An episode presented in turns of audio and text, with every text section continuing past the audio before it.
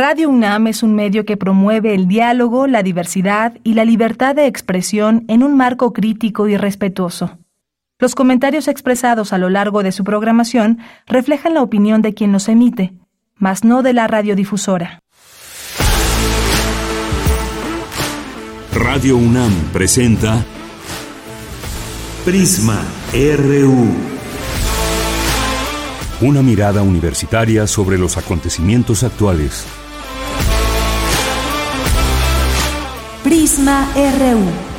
Relatamos al mundo.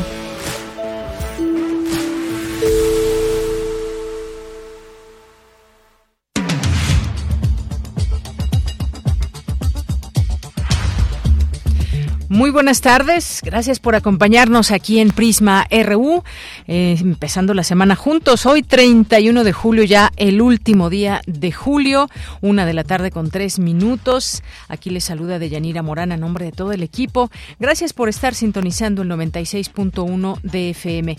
Hoy entre nuestros temas estaremos platicando sobre lo que advierte la DEA, la expansión de cárteles mexicanos en 100 países. También lo que desde el Senado de Estados Unidos se avala expropiar bienes a cárteles mexicanos y hay un caso ahora hablando de todo este tema del fentanilo. Un médico anestesiólogo de Los Cabos se enfrenta a una investigación penal por presunto tráfico y compra ilegal de fentanilo. Todo un caso que se está dando a conocer. De todo esto hablaremos con el maestro Jorge Alberto Lara Rivera, quien es especialista en temas de justicia y seguridad.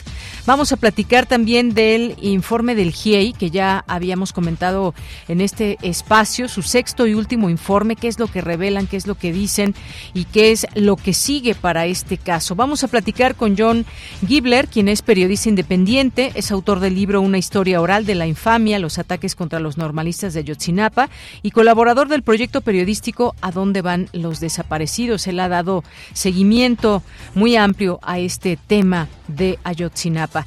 Y vamos a tener también en este espacio, en nuestra primera hora, una invitación que les haremos a un ciclo de talleres, curso de verano, verano teatral, allá en el Centro Cultural Universitario Tlatelolco. Así que no se pierdan esta invitación que les hará Diana Recendis, quien es coordinadora de la Unidad de Vinculación Artística del Centro Cultural Universitario Tlatelolco.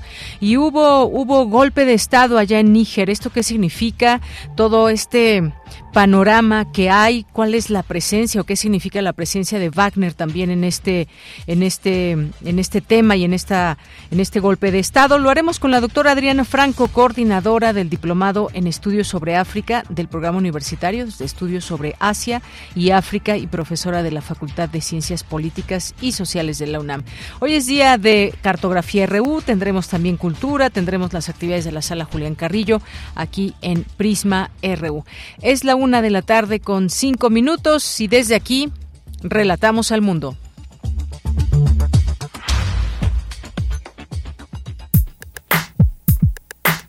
Relatamos al mundo. Relatamos al mundo.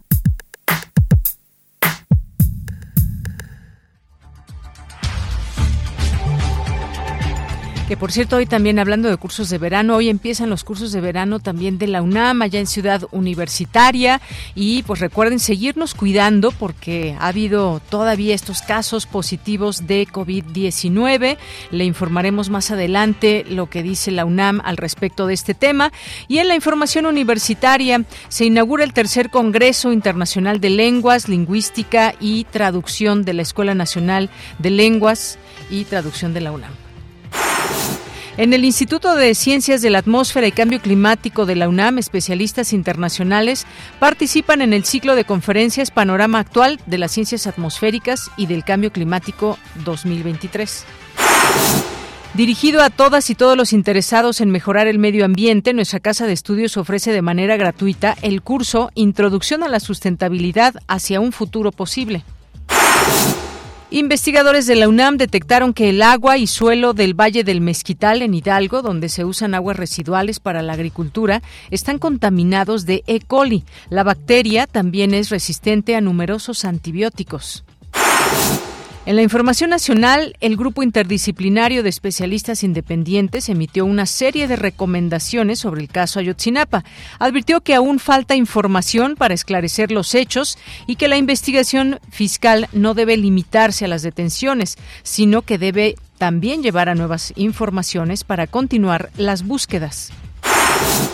El presidente Andrés Manuel López Obrador reiteró su planteamiento de que los jueces, magistrados y ministros del Poder Judicial sean electos por la ciudadanía. Escuchemos.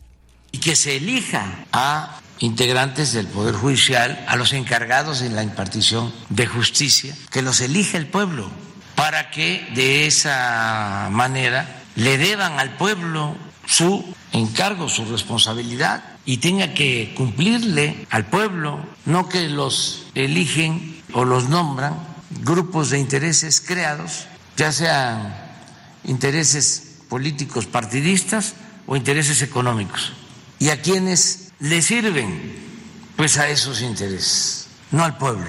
Y también buscar que se combata la corrupción en el Poder Judicial y en todos los organismos encargados de impartir justicia, porque hay mucha corrupción en jueces, magistrados, ministros, todo el Poder Judicial. Ahora están completamente descarados, bloqueando todas las iniciativas de cambio, todas, y apoyando, respaldando a la, delincuencia organizada y a la delincuencia de cuello blanco. Bien, pues fuertes declaraciones que da el presidente López Obrador. En más información, un juzgado federal dio un plazo de 24 horas a la Secretaría de Educación Pública para cumplir la suspensión definitiva de los libros de texto. Desde mayo pasado le ordenó someter el rediseño a consultas previas y otros requisitos legales. El INEGI informó que en el primer semestre de 2023 el Producto Interno Bruto aumentó 3.6% la tasa anual. La cifra es menor al alza de que la economía de México tuvo en el arranque de este año. En la información internacional, al menos 44 personas murieron y decenas quedaron heridas el domingo en el noroeste de Pakistán por la explosión de una bomba durante un mitin. El ataque iba dirigido contra el partido religioso conservador Jamiat Ulema e Islam. La policía española anunció este lunes la detención en Madrid de un ciudadano marroquí que ejercía presuntamente de representante en Europa de la organización de narcotraficantes mexicana de los Zetas. Hoy en la UNAM, ¿qué hacer? ¿Qué escuchar? ¿Y a dónde ir?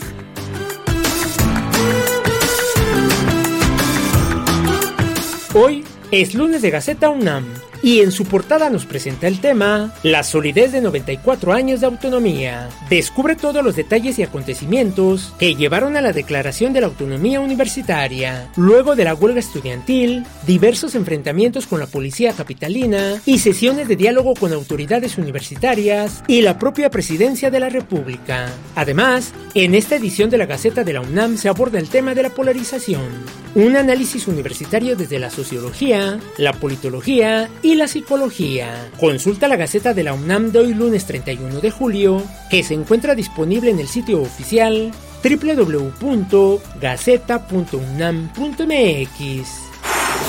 Te recomendamos el material sonoro de la serie radiofónica Voces de la Casa, selección de fragmentos de los programas históricos que resguarda la fonoteca Alejandro Gómez Arias de Radio UNAM. La serie ofrece una muestra de las personalidades que han colaborado en nuestra emisora, cuyas voces constituyen la mayor riqueza de este acervo sonoro de la universidad. Voces de la Casa se transmite de lunes a domingo a lo largo de la programación de nuestra emisora.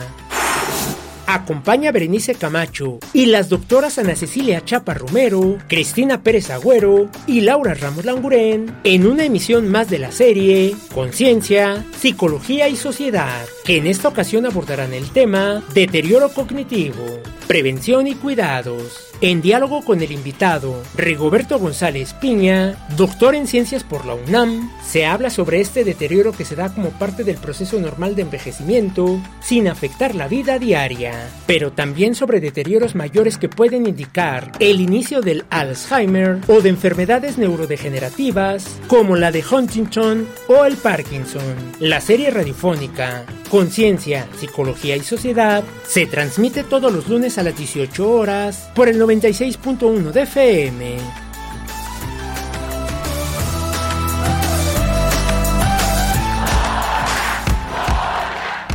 Campus RU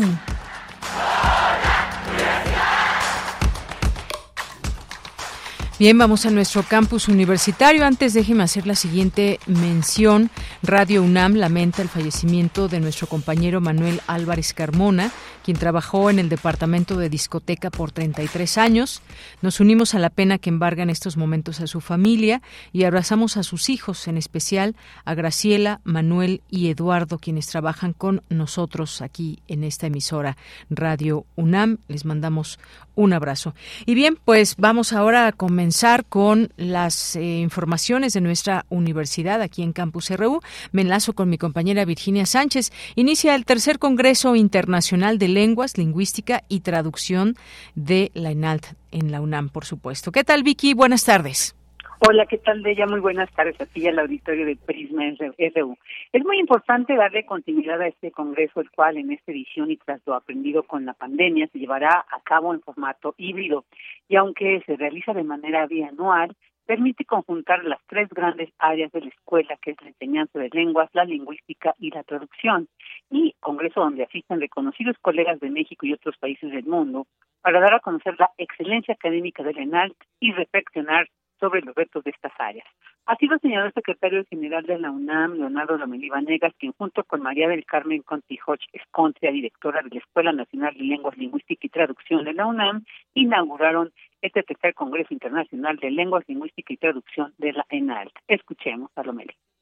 Que de esta manera también se dé a conocer la excelencia académica de la Escuela Nacional de Lenguas, Lingüística y Traducción, se reafirmen sus redes de intercambio académico con otras entidades y que de esta manera también se reflexione colectivamente sobre los retos de estas tres grandes áreas, la lingüística, la enseñanza de lenguas, la traducción, la manera en la cual podemos incorporar las nuevas tecnologías, los retos que nos plantea la inteligencia artificial, la forma de llegar a públicos más amplios a través de las plataformas de, de comunicación a distancia, tantos temas que tienen que ver también con la didáctica de la enseñanza de las lenguas y que a final de cuentas son de la mayor importancia para trazar líneas de investigación que permitan acometer de la mejor manera los retos a los cuales nos enfrentamos y que la pandemia también ayudó a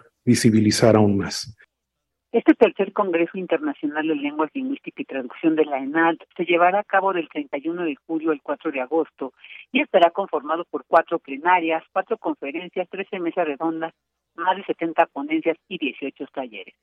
Los temas que enmarcarán este tercer congreso son, congreso son didácticas de lenguas en modalidad presencial y o en línea, lenguas subrepresentadas, enseñanza mediada por tecnologías, evaluación educativa, formación docente, investigación en lingüística teórica y lingüística aplicada, traductología y traducción, diversidad cultural y lingüística, planes y programas de estudio de licenciatura y de posgrado, y política y planificación del lenguaje.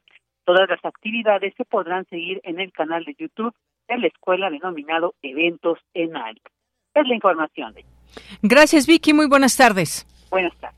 Vamos ahora con Dulce García. Inicia el ciclo de conferencias Panorama Actual de las Ciencias Atmosféricas y del Cambio Climático 2023. ¿Qué tal, Dulce? Adelante, buenas tardes.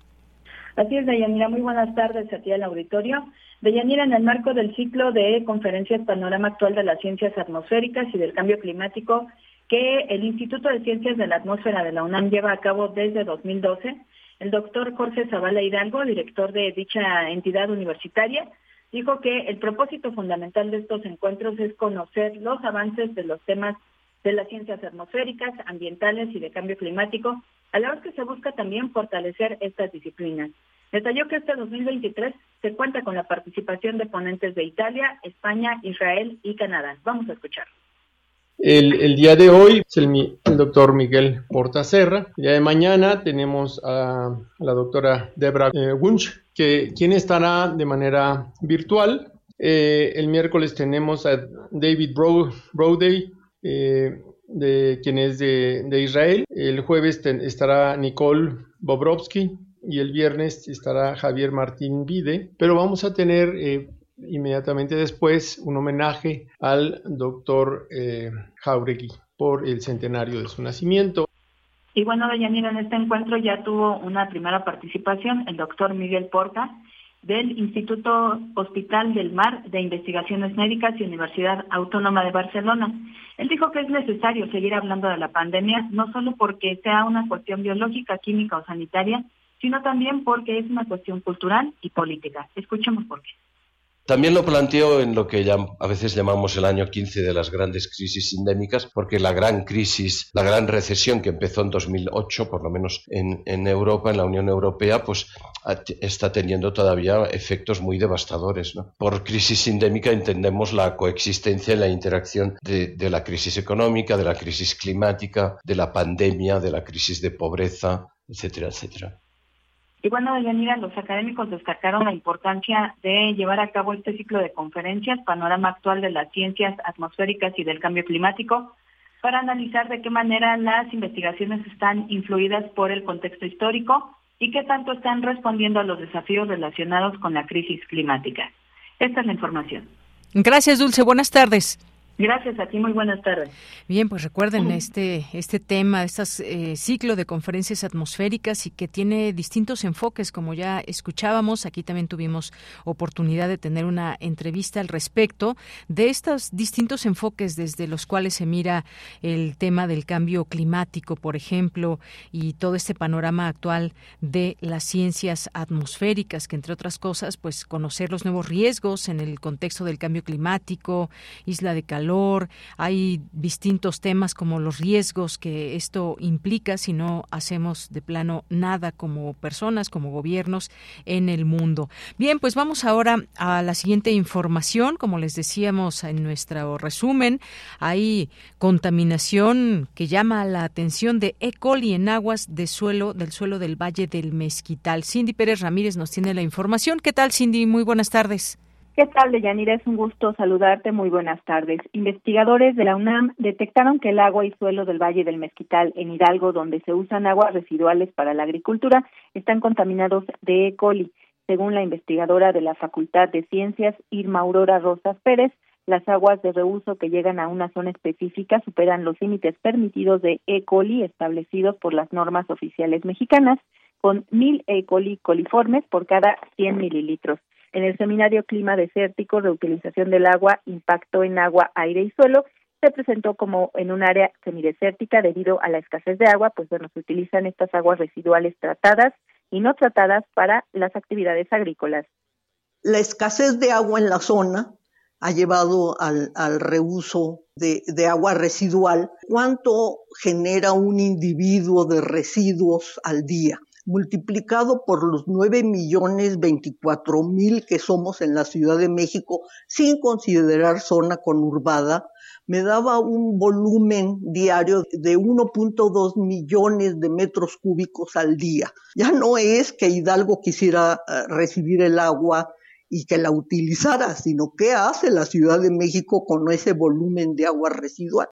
La investigadora y su equipo tomaron muestras del suelo y agua en Tlahuelilpan, Hidalgo, donde se reciben 1.2 millones de metros cúbicos diarios de aguas residuales de la Ciudad de México. Descubrieron que la bacteria E. coli estaba presente y mostró resistencia a 22 de 23 antibióticos, incluidos locarbamepénicos de última generación. El agua de riego y el suelo agrícola están contaminados por E. coli, beta-lactámicas, resistentes a un sinnúmero de antibióticos. Las E. coli, bacterias comensales prófitas importantes del tracto digestivo, eh, al salir al ambiente, unas se mueren, otras se transforman y al transformarse transfieren también mientras se mueren su, parte de su material genético.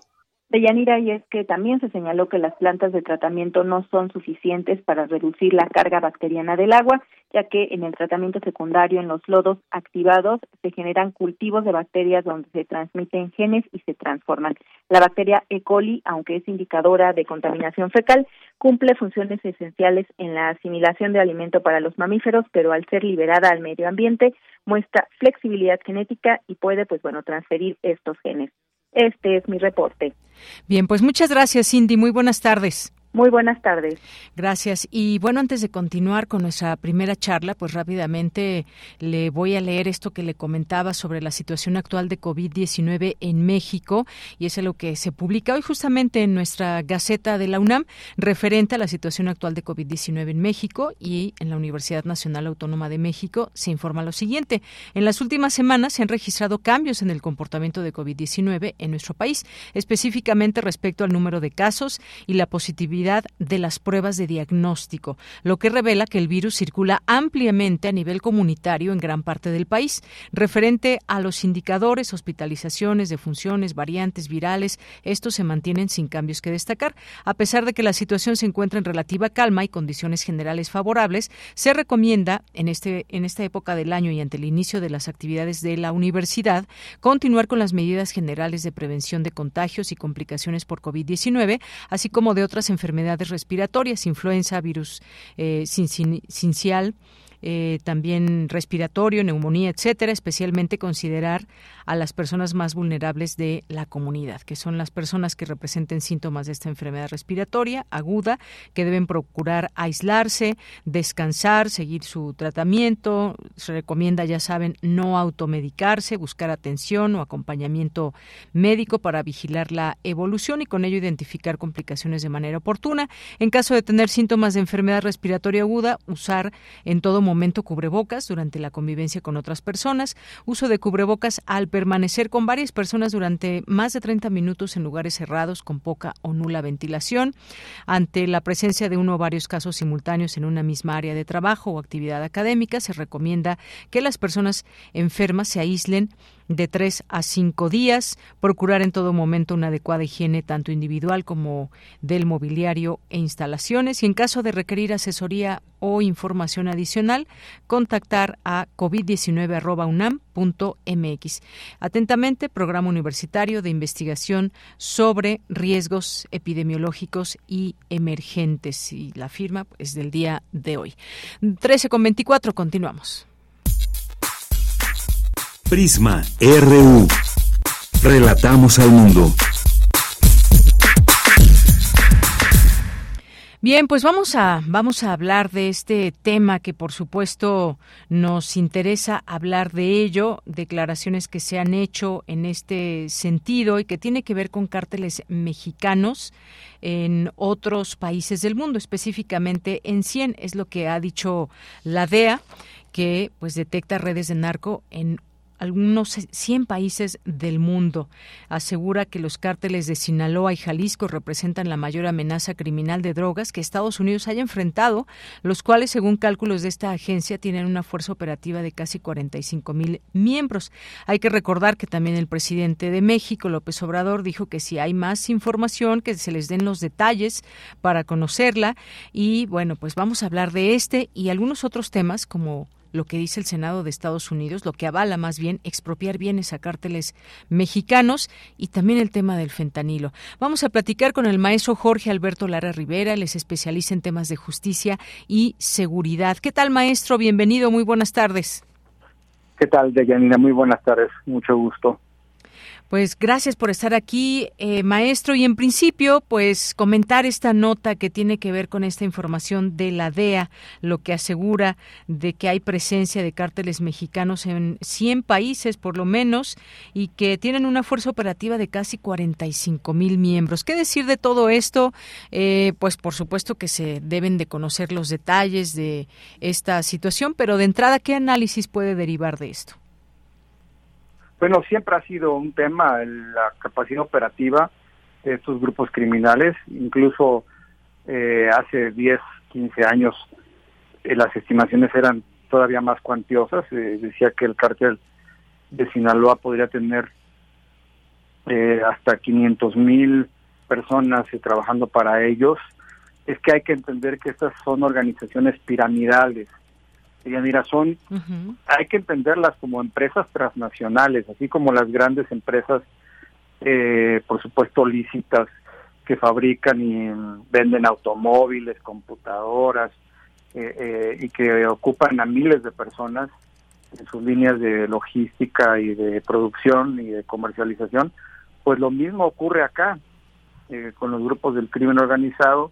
Algunos se dedican a la producción, por ejemplo, de droga eh, como es la hoja de la cocaína eh, o la marihuana, otros en el trasiego, otros en la industrialización, otros en la comercialización, el transporte, el menudeo, el lavado de dinero eh, y luego también hemos visto diversificación en otras áreas como por ejemplo tráfico de migrantes, trata de personas que involucran también a personas que, bueno, la simple labor de halconeo que realizan en algunas plazas eh, o en los municipios de nuestro país de estas eh, entidades críticas, ¿no?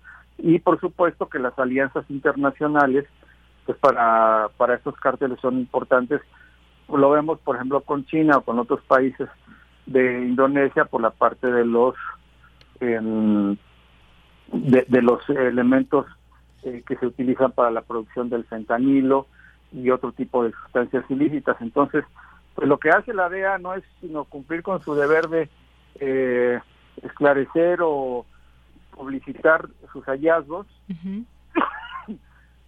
perdón, desde luego que eh, la tarea debe ser complementada por las fiscalías, eh, tanto por la Fiscalía de los Estados Unidos, y aquí es donde viene la gran pregunta.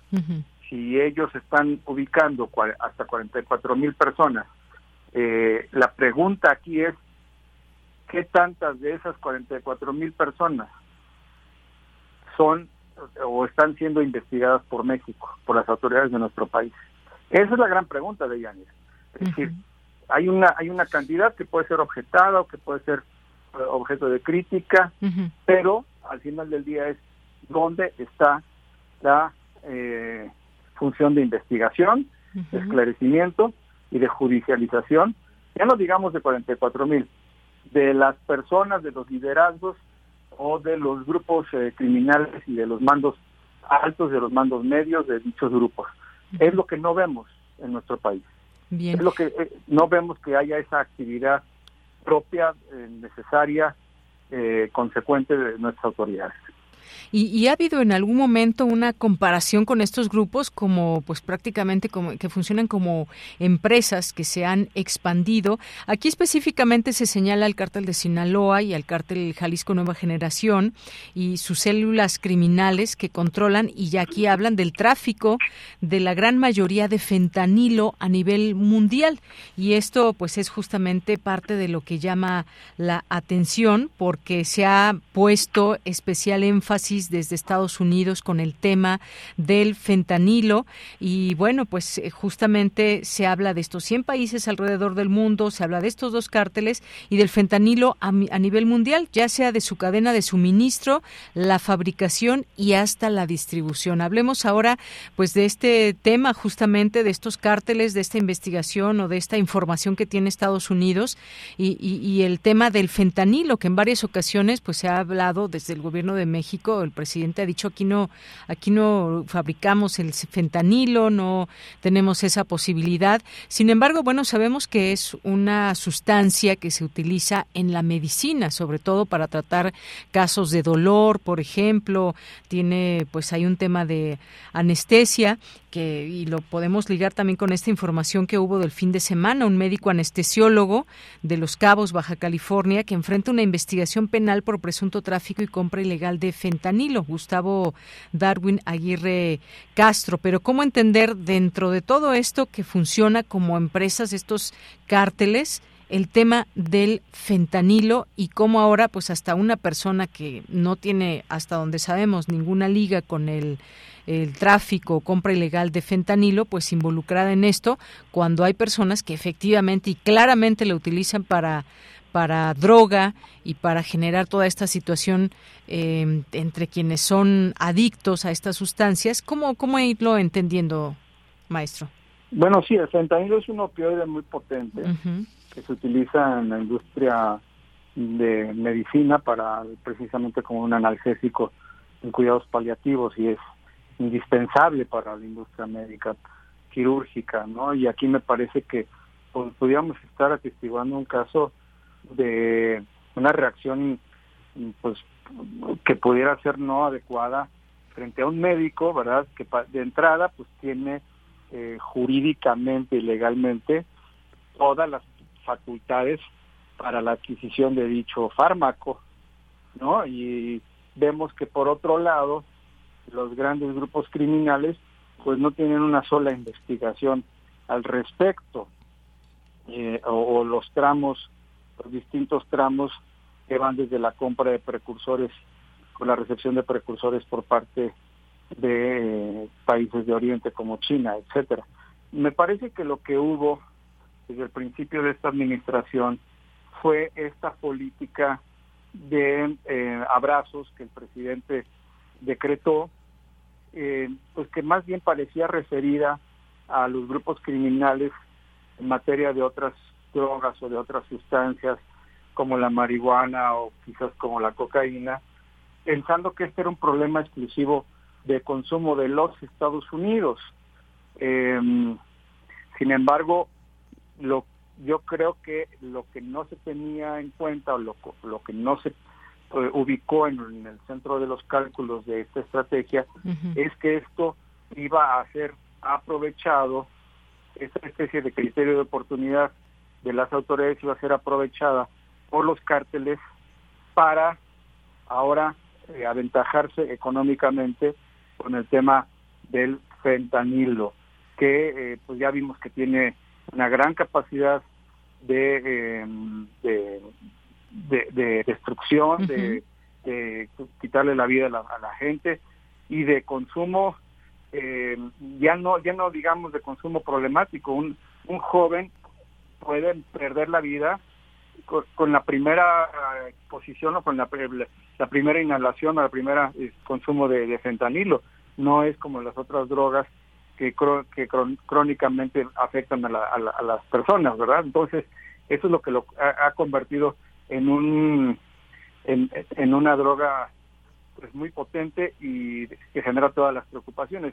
Recordemos que son más de 100.000 muertes eh, por consumo de fentanilo al año en los Estados Unidos, cosa que ni la cocaína en su momento más drástico las anfetaminas habían generado. Entonces, esto, esto es lo que está generando estas reacciones y que yo considero, y esta es mi opinión personal, que el gobierno de México estaba mal colocado, estaba descolocado frente a esta, esta cuestión y por eso las respuestas de, nuestras autoridades no han sido satisfactorias ante la comunidad internacional.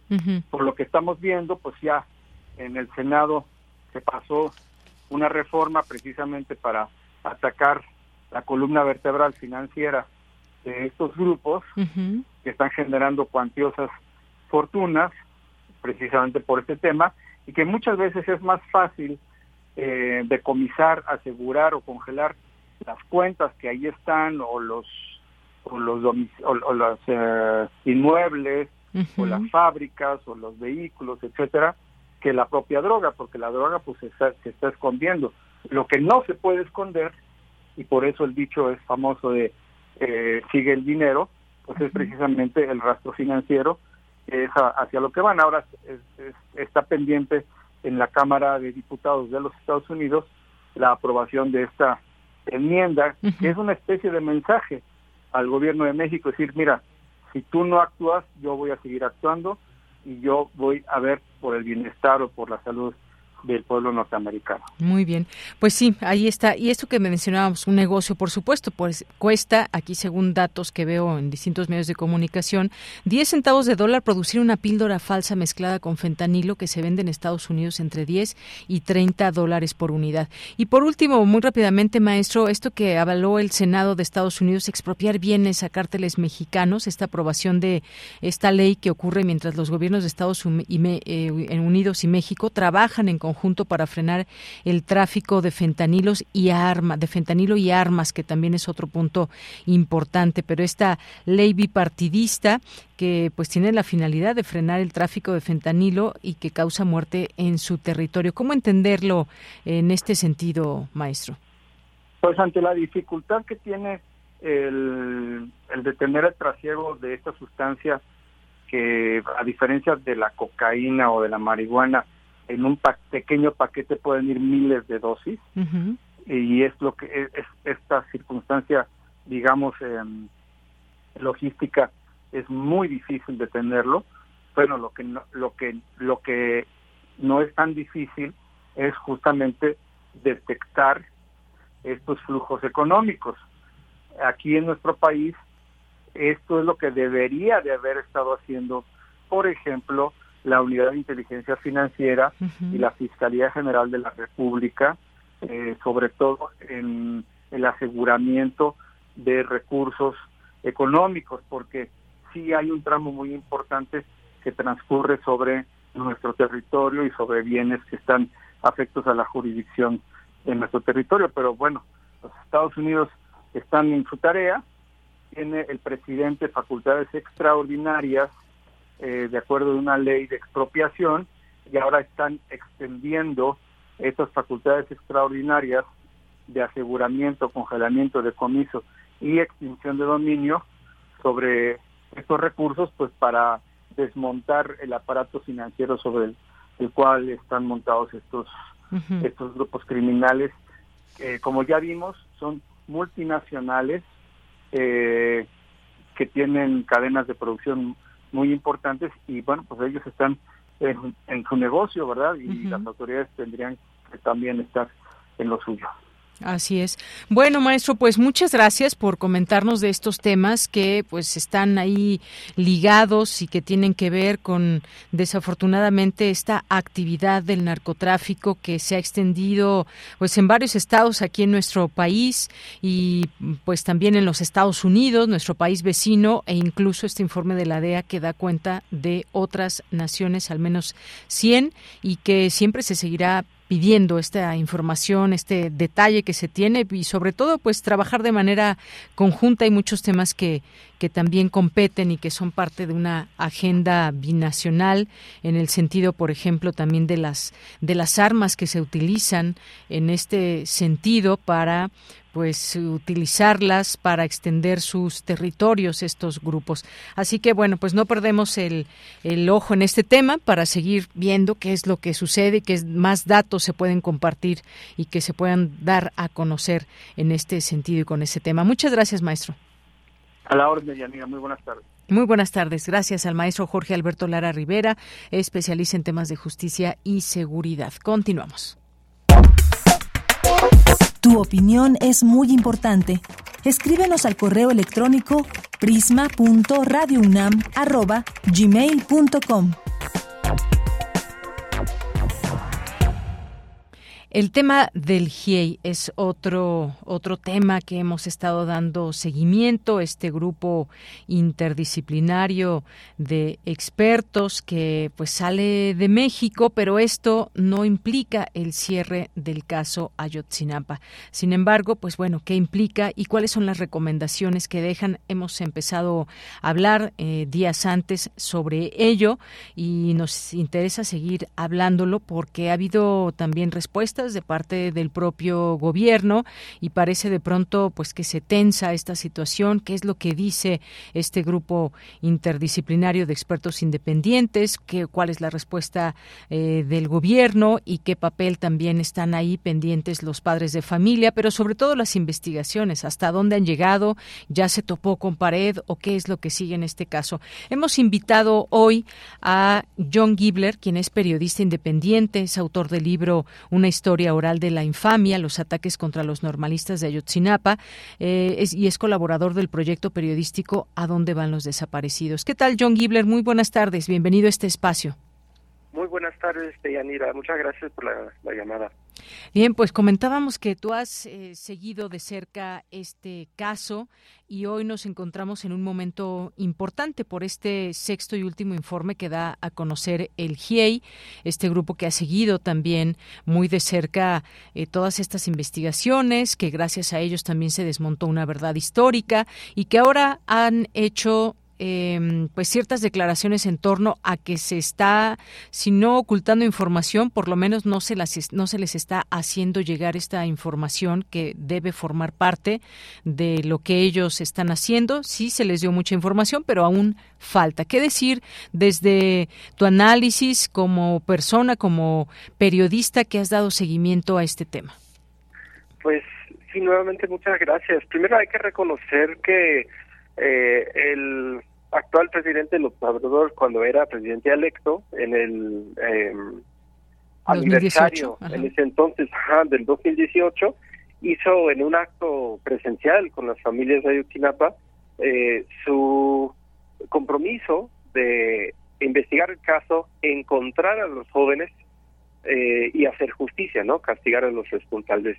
Y ha sido uno de sus, sino su primer acto en, en el, gobierno de, gobierno fue el decreto que estableció la Comisión de la Verdad del caso con el subsecretario eh, Alejandro Encinas como presidente o director y ha sido como no solamente parte fundamental de su presidencia, pero yo diría, y de cierta manera criticable, casi el único caso de, por decirlo así, derechos humanos, ¿no? De, de un crimen de Estado, un régimen previo, anterior, que ha, investigado, ¿no? Y desde el inicio hubo, pues, se veía, o sea, pensaba que había buena voluntad, pues nombraron un fiscal especial en el caso que tenía la confianza de las familias, una persona, Omar Gómez Trejo, que tenía experiencia en derechos humanos, experiencia directamente en el caso de Yotzinapa, había trabajado como secretario técnico del mismo GIEI eh, durante los años 2015-2016.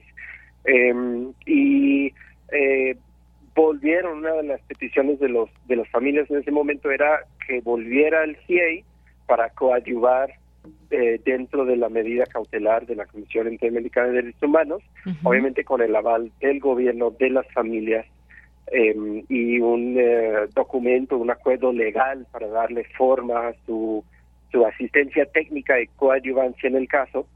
Es, perdón, eso tardó algo porque estaba la reestructuración de la PGR, ex PGR, ahora la Fiscalía, eh, encontrar y nombrar el, fiscal especial.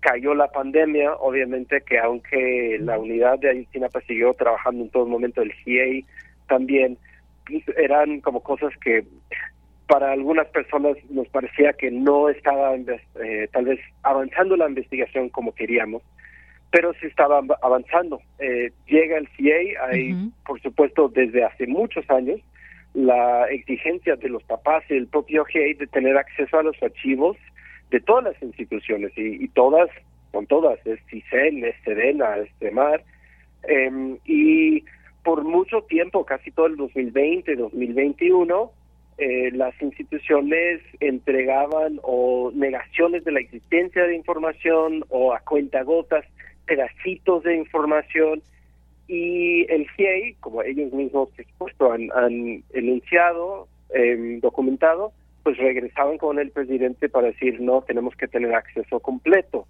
Y López Obrador insistió y en algún momento se abrieron los archivos, ciertos archivos, eh, el GIEI con el COBAG, que es la Comisión de Verdad, fueron a archivos en distintos lugares y entidades del país eh, y empezaron a encontrar cosas muy, muy relevantes, importantísimos para el caso, eh, eh, sobre todo en, documentos de Sedena, de SEMAR, y son documentos que muestran la existencia de otros documentos. Y aquí es donde está el meollo del asunto, ¿no? El CIE encuentra, por ejemplo, en, el batallón 41 en Iguala, estoy como un ejemplo, ¿no? Que encuentra un informe. El informe va de la página una a 30 y luego 90 a 120. Entonces el CIEI llega a Sedena y dice, eh, necesitamos las páginas 31 a 89 de este informe.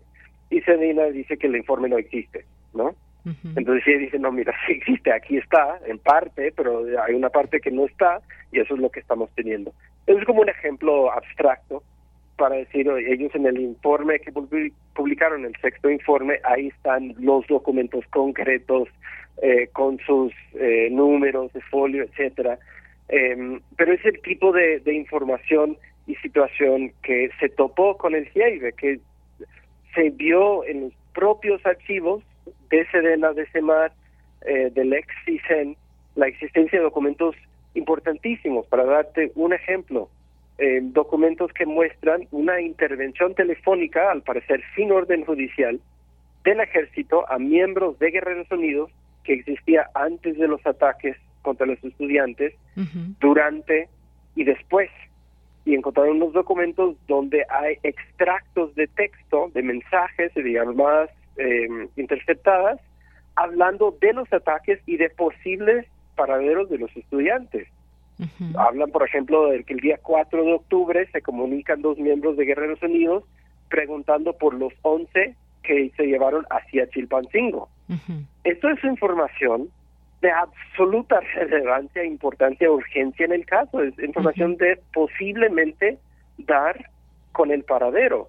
Y es información que Sedena está negando, dice que no existe que no existió tal intervención telefónica, que no existe tal documento, aun cuando tienen partes del documento en la mano.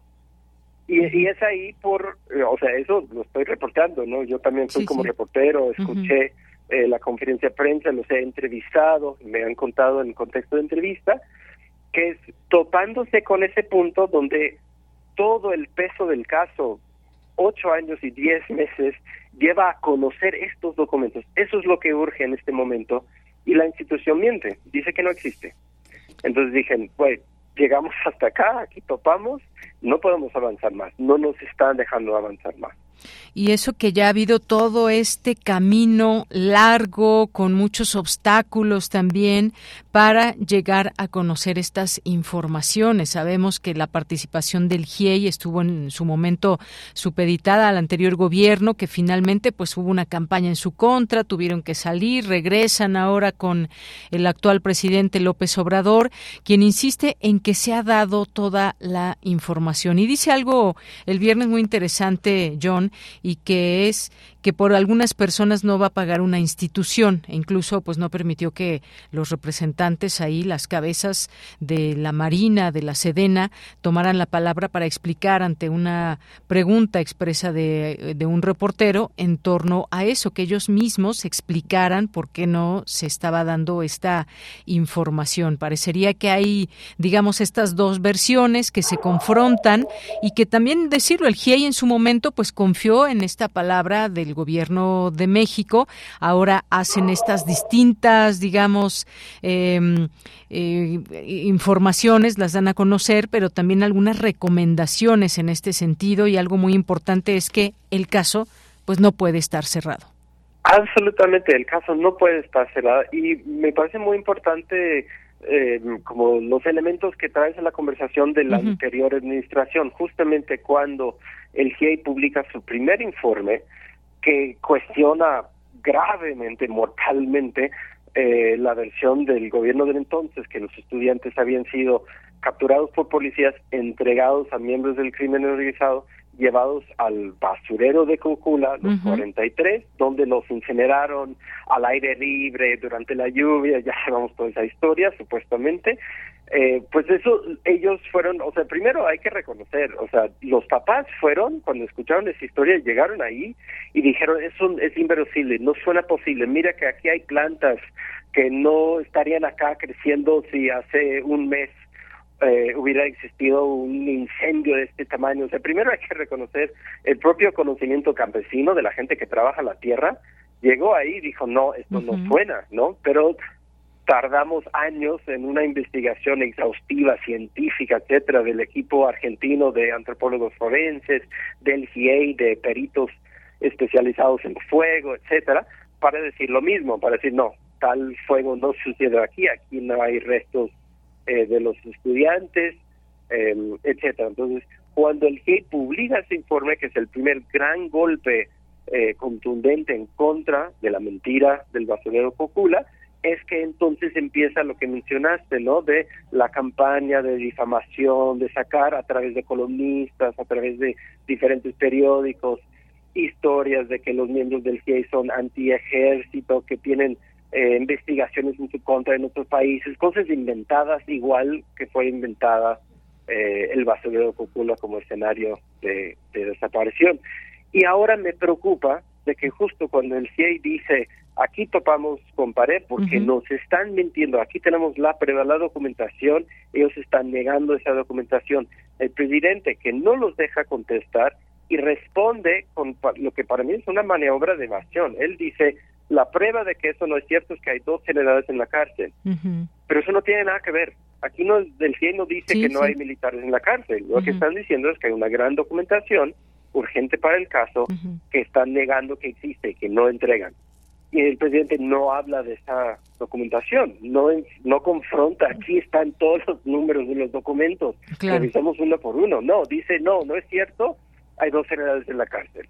Y eso es una para mí una maniobra de evasión y luego muy parecido a lo que señalaste, ¿no? Eso de la difamación dice, no, es una campaña en contra del ejército, quieren sofocar, sofocar a las Fuerzas Armadas, sacaron un tweet ayer diciendo que eh, que quienes dicen estas cosas contra el ejército, que no están colaborando, que están mintiendo, es parte de una, un complot de que la DEA en Estados Unidos se mete en el país. Es una cosa de ciencia ficción, es una cosa inventadísima para distraer del hecho de que existen estos documentos. Estos documentos posiblemente muestran información urgente del paradero de los estudiantes, además de la participación en los hechos, eh, y que el ejército está negando y no está entregando.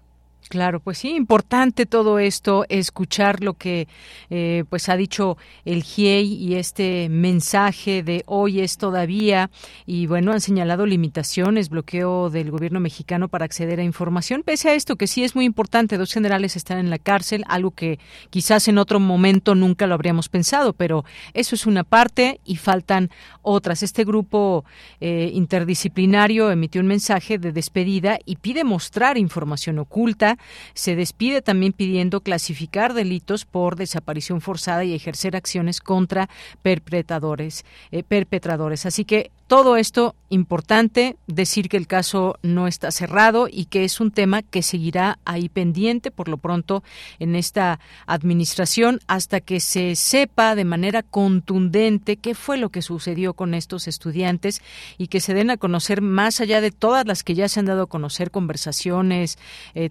telefónicas o intercambios de mensajes y demás, también los que faltan porque ahí puede haber luz en todo esto. Así que pues nos mantenemos en ello. Gracias por este tiempo, eh, John Gibler. Gracias por todo lo que nos has comentado y este seguimiento que has dado, pues muy puntual a lo que sucede hasta el día de hoy cuando emite esta, pues estas, esta información el, este grupo, el GIEI. Muchas gracias. Muchas gracias a ti, Deyanira. Hasta luego, John. Hasta luego. Muy buenas tardes. John Gibler, periodista independiente, autor del libro Una historia oral de la infamia a los ataques contra los normalistas de Ayotzinapa. Continuamos. Prisma RU. Relatamos al mundo. Bien, y tenemos una invitación de Diana Recendis. Ella es coordinadora de la Unidad de Vinculación Artística del Centro Cultural Universitario Tlatelolco. ¿Qué tal, Diana? Muy buenas tardes. Hola, Deyanira, buenas tardes. Pues nos tienes invitaciones, actividades para este verano. Hoy sí, ya iniciaron las vacaciones con todo aquí en el Centro Cultural Tlatelolco. Mira, tenemos la temporada de teatro, verano teatral en la UBA. Tenemos y les queremos compartir tres obras increíbles para toda la familia los próximos sábados y domingos de agosto. Arrancamos este 5 y 6 con Icuica Noyulo, El canto de mi corazón, una obra que nos, nos lleva a acompañar el viaje de una de una abuela con, con, sus, con sus pequeñas para recordar la memoria y sus tradiciones indígenas. Luego nos vamos el 12 y el 13 con Katsumi y el dragón. También aquí vamos a ver en teatro sin texto, en teatro con música, el viaje de una joven que se prepara para ser samurái y viaja entre barcos de origamis. y cerramos con Huellas del Manglar este 19 y 20 de agosto en una historia de una familia de tortugas que tienen que emigrar de su manglar con este ciclo traemos a, colación nuestros temas de memoria, de resistencia, de diversidad cultural para toda la familia. Estaremos a las 12 del día teniendo este, este ciclo con unos precios súper asequibles, 100 pesos la entrada general y 50 pesos con descuento para maestros, estudiantes UNAM y vecinos de Tlatelolco. Queremos aquí eh, reunirnos para, para compartir un poco de teatro. Y también decirles que estamos en inscripciones abiertas para nuestro ciclo de talleres 26, el hubiera si existe, para que nos acompañen en entramos al ciclo el 21 de agosto hasta el 9 de diciembre para que tomen clases de canto, de pintura, de hatha yoga, de producción musical, de cómic, robótica para niños, para todas las edades. Aquí tenemos un espacio donde eh, realizar otros hubieras posibles, los que nos quedamos con ganas de estudiar danza, de escribir, de pintar. Muy bien. Oye, pues qué buenas noticias nos tienes para quienes están de vacaciones, que bueno, es mucho público porque son, son eh, estudiantes de primaria, de secundaria, que están eh, en estas vacaciones de verano. Por supuesto, también pues va para toda la comunidad universitaria, público en general, que quieran disfrutar de estas, primero esas tres obras que nos dices para toda la familia, este curso de, de verano y los ciclos de, de talleres, que son muchos y variados. Las inscripciones están están abiertas y no les podemos decir más que aprovechen estas oportunidades, aprendan algo nuevo, que mejor que las vacaciones quienes se quedan aquí en, en la Ciudad de México, pues tengan estas distintas opciones que nos ofrece el Centro Cultural Universitario Tlatelolco. Así es, les comparto, nos pueden seguir en redes como uva-ccut y nuestra página es tlatelolcounam.mx diagonal uva. Ahí encontrarán toda nuestra oferta y actividades que queremos eh, compartir con ustedes. Claro que sí, métanse a la página y edades, pues me imagino, variadas, Diana. Desde tres años hasta noventa y tantos. Ay, bueno, pues perfecto. hay para todos. Ahí nada más, pues todas estas posibilidades que nos abre el Centro Cultural Universitario Tlatelolco. Pues no nos queda más que agradecerte esta invitación y dejar esta misma invitación para todo nuestro público. Gracias, Diana. Gracias, Deyanira. Bonita tarde. Igualmente para ti. Diana Recendis es coordinadora de la Unidad de Vinculación Artística del Centro Cultural Universitario Tlatelolco. Nos deja aquí estas opciones para el verano, para que sigan armando su verano y que puedan aprender cosas nuevas. Eh, ya como escucharon, pues prácticamente todas las edades a partir de que ya puedan tener este interés por aprender a dibujar, por aprender algo nuevo y más allá de todo lo que podemos hacer en casita, pues también hay estas opciones. Nos vamos a ir un corte y regresamos a la segunda hora de Prisma RU. Tu opinión es muy importante. Escríbenos al correo electrónico prisma.radiounam@gmail.com.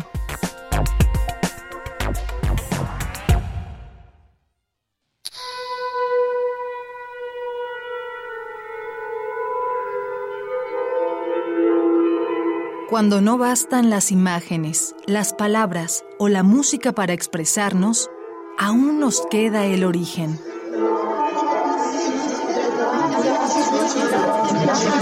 Mesdames et messieurs, écoutez. El sonido. Radio UNAM te invita a ampliar tus recursos estéticos, narrativos y expresivos en su taller Para desbordar el aire. Arte sonoro en la radio y comunicación transmedia. Imparte Emiliano López Rascón. Todos los sábados del 12 de agosto al 9 de septiembre a las 11 horas en las instalaciones de Radio UNAM, Adolfo Prieto 133, Colonia del Valle. Informes e inscripciones en cursosrunam.gmail.com La radio ya no como medio, sino como mensaje. Radio UNAM. Experiencia sonora. Gracias a tu participación, Pepe sigue vivito, coleando y con más fuerza. Recuerda que debes darle seguimiento a lo que decidiste en las urnas con los comités de ejecución y vigilancia. De todas y todos depende que Pepe, el presupuesto participativo, siga transformando la ciudad.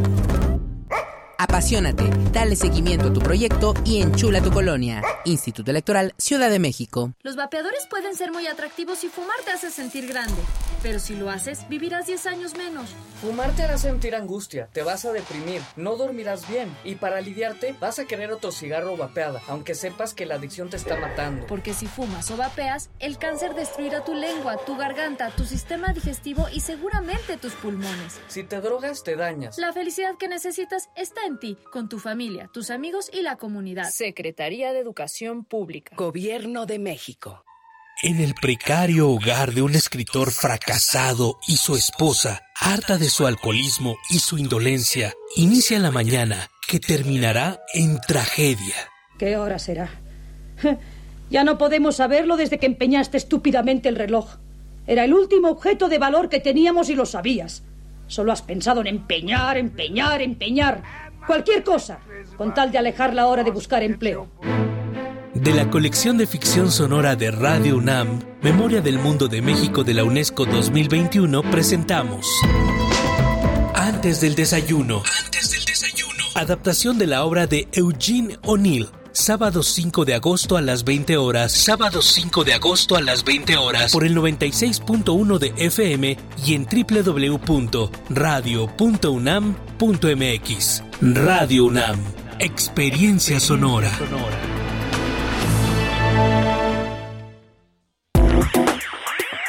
Queremos escuchar tu voz. Síguenos en nuestras redes sociales. En Facebook como Prisma RU y en Twitter como arroba PrismaRU.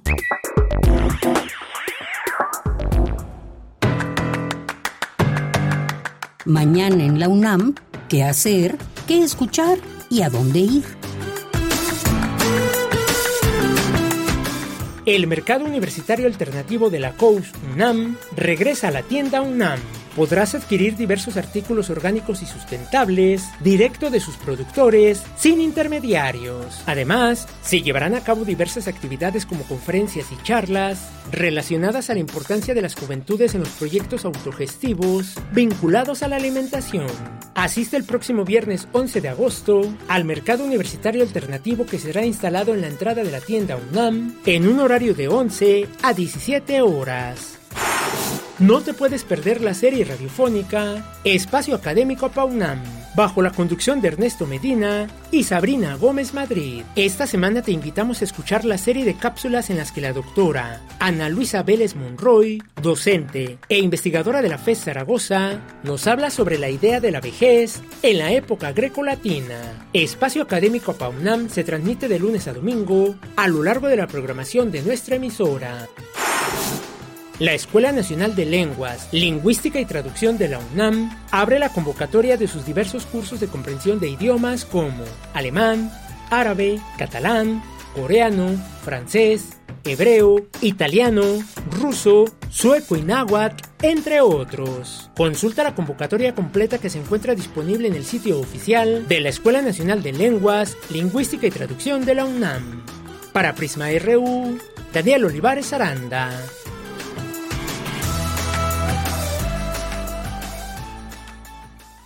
Bien, estamos de regreso aquí en Prisma RU. Iniciamos nuestra segunda hora. Nos sintonizan en el 96.1 de FM, en www.radio.unam.mx. Nos da mucho gusto que estén aquí. Como siempre, poder leer sus comentarios, sus mensajes que nos hacen llegar. Ya ahora sí, esta semana la X de Xcorp se hizo presente. Ya ahora sí fue historia el pajarito azul, el Twitter, el tweet ahí que podíamos, del cual podíamos hablar. Y bueno, pues recuerden entonces nuestro excorp es arroba Prisma RU y en Facebook nos encuentran como Prisma RU. Pues muchas gracias que están por aquí y que nos hacen llegar como todas las tardes sus comentarios para este espacio. Muchos saludos a Jorge Morán Guzmán que nos dice gracias por la invitación a las actividades del Centro Cultural Universitario Tlatelolco. César Soto nos dice la, expansión de los cárteles, de cárteles mexicanos en el ámbito internacional debe integrarse en un contexto conjunto desde la perspectiva política, jurídica, económica, social, seguridad nacional y externa del Estado mexicano, apoyado en la práctica criminal estatal. Gracias. Ann nos dice También dice, le creen ciegamente a la DEA, la misma que premió al narco García Luna. Eh, dice que entre Radio UNAM y López Dóriga no hay diferencia. Bueno, pues que ni modo, que qué valoración nos hace. Muchas gracias. Aquí ponemos en cuestión pues lo que hay de la información. Por supuesto que es una nota que salió y hay que analizarla desde las distintas perspectivas que pueda haber y aquí lo subrayamos también, más allá de lo que diga la DEA, pues hay una exigencia que me parece correcta del gobierno mexicano de que se tengan más detalles al respecto y también hemos puesto énfasis, eh, por ejemplo, en temas como eh, el tema de las armas que llegan desde Estados Unidos y que muchas veces también, pues desde allá precisamente se genera esa violencia de la que luego piden que aquí en México se pare la violencia, como si no tuvieran vela en el entierro. Así que bueno, pues valoramos, por supuesto, y agradecemos todas sus comentarios y sus opiniones y las perspectivas. Solamente comentar que aquí pues damos voz a muchas personas. Alguien puede estar eh, a, favor de lo que diga o ciegamente la DEA, pero habrá otras voces que también nos digan, bueno, ojo, también ha habido cosas que no podemos eh, que no podemos dar por hecho o simplemente ver la historia de la DEA, ¿no? Que no fue el tema en esta ocasión, pero efectivamente podemos encontrar muchas cosas dentro de la DEA. Hay quien dice hoy en día, pues la DEA está coludida, está hasta el tope de corrupción o gracias a la corrupción que hay de la de la DEA, pues es que se dan este tipo de situaciones. Pero más allá de la opinión, requerimos también analizarlo. Gracias, Ann. Eh, Oscar, muchos saludos. Andrés Mar. Jorge nos dice, muy preocupante la contaminación de coli en aguas y suelo del Valle del Mezquital. Puede originar una epidemia. Gracias por la invitación al Congreso Internacional de Lenguas. Aprovechando que estamos de vacaciones en el Instituto Politécnico Nacional. Efectivamente, Jorge, que disfrutes tus vacaciones y a toda la comunidad también del Instituto Politécnico le mandamos muchos saludos. David Castillo Pérez, muchos saludos también. Rosario Durán dice, como Julio se iba antes, como Julio se irá en el 2023. Muchas gracias. Aquí este meme aludiendo al tema de los objetos voladores no identificados. Gracias, Rosario. Jorge nos dice un cordial saludo para Deyanira Morán, equipo Prisma RU, Radio e Internautas. Misael Neotécnico también muchos saludos que nos dice un análisis con sesgo jurídico, institucionalista y formalista que no agrega elementos como las estructuras e intereses, el tema de la sucesión en ambos países, el papel de Estados Unidos, por mencionar algunos. Veo una mirada muy aséptica de la política sin que mi argumento sea pro 4T. Gracias por el comentario, por supuesto, también eh, aquí de, de Misael Neoténico. Gracias también aquí a Mario Navarrete, que pues bueno, no sabemos si ya regresó de vacaciones, pero ahí siempre nunca dejaba de mandarnos alguna foto y acordarse aquí de todo el equipo. Gracias. Leyenda Pop, Ignacio Bazán Estrada, Daniel San Mateo, Otto Cázares nos eh, dice hoy, pues hoy va a hablar de derecho al delirio, bailando al son del nudo de nuestra psique de baile, política y ovnis. Eso va a ser su, su cartografía de hoy, por ahí de las 2.35 horas. Gracias, Otto. David Castillo Pérez, muy buenas tardes al super equipo, amigos y colaboradores, al igual que los radionautas, que tengamos buen principio de semana. Así es, y despidiendo el mes de julio, David Castillo, muchos saludos. Ángel Cristian, también muchas gracias. Gracias aquí al Colegio de Notarios de la Ciudad de México, a Lot, a Cristian Granados Lascano, muchas gracias a Diego Velasco Cañas, a Renata, eh, Marianita, Zaira González, muchas gracias también por aquí a quienes nos están enviando saludos. Mario AM, a nuestros amigos y amigas de Ingeniería de la UNAM, todas estas páginas también de nuestra UNAM que siempre les recomendamos seguir con toda la información de la universidad. Paloma G. Guzmán, Bernardo Herrera, Emilio Cusal, muchas gracias y les seguimos leyendo en estas dos redes sociales que tenemos dispuestas para todos ustedes. Eh, Zacarías Miguel Alonso nos acaba de escribir también y nos manda muchos saludos. Gracias, Miguel.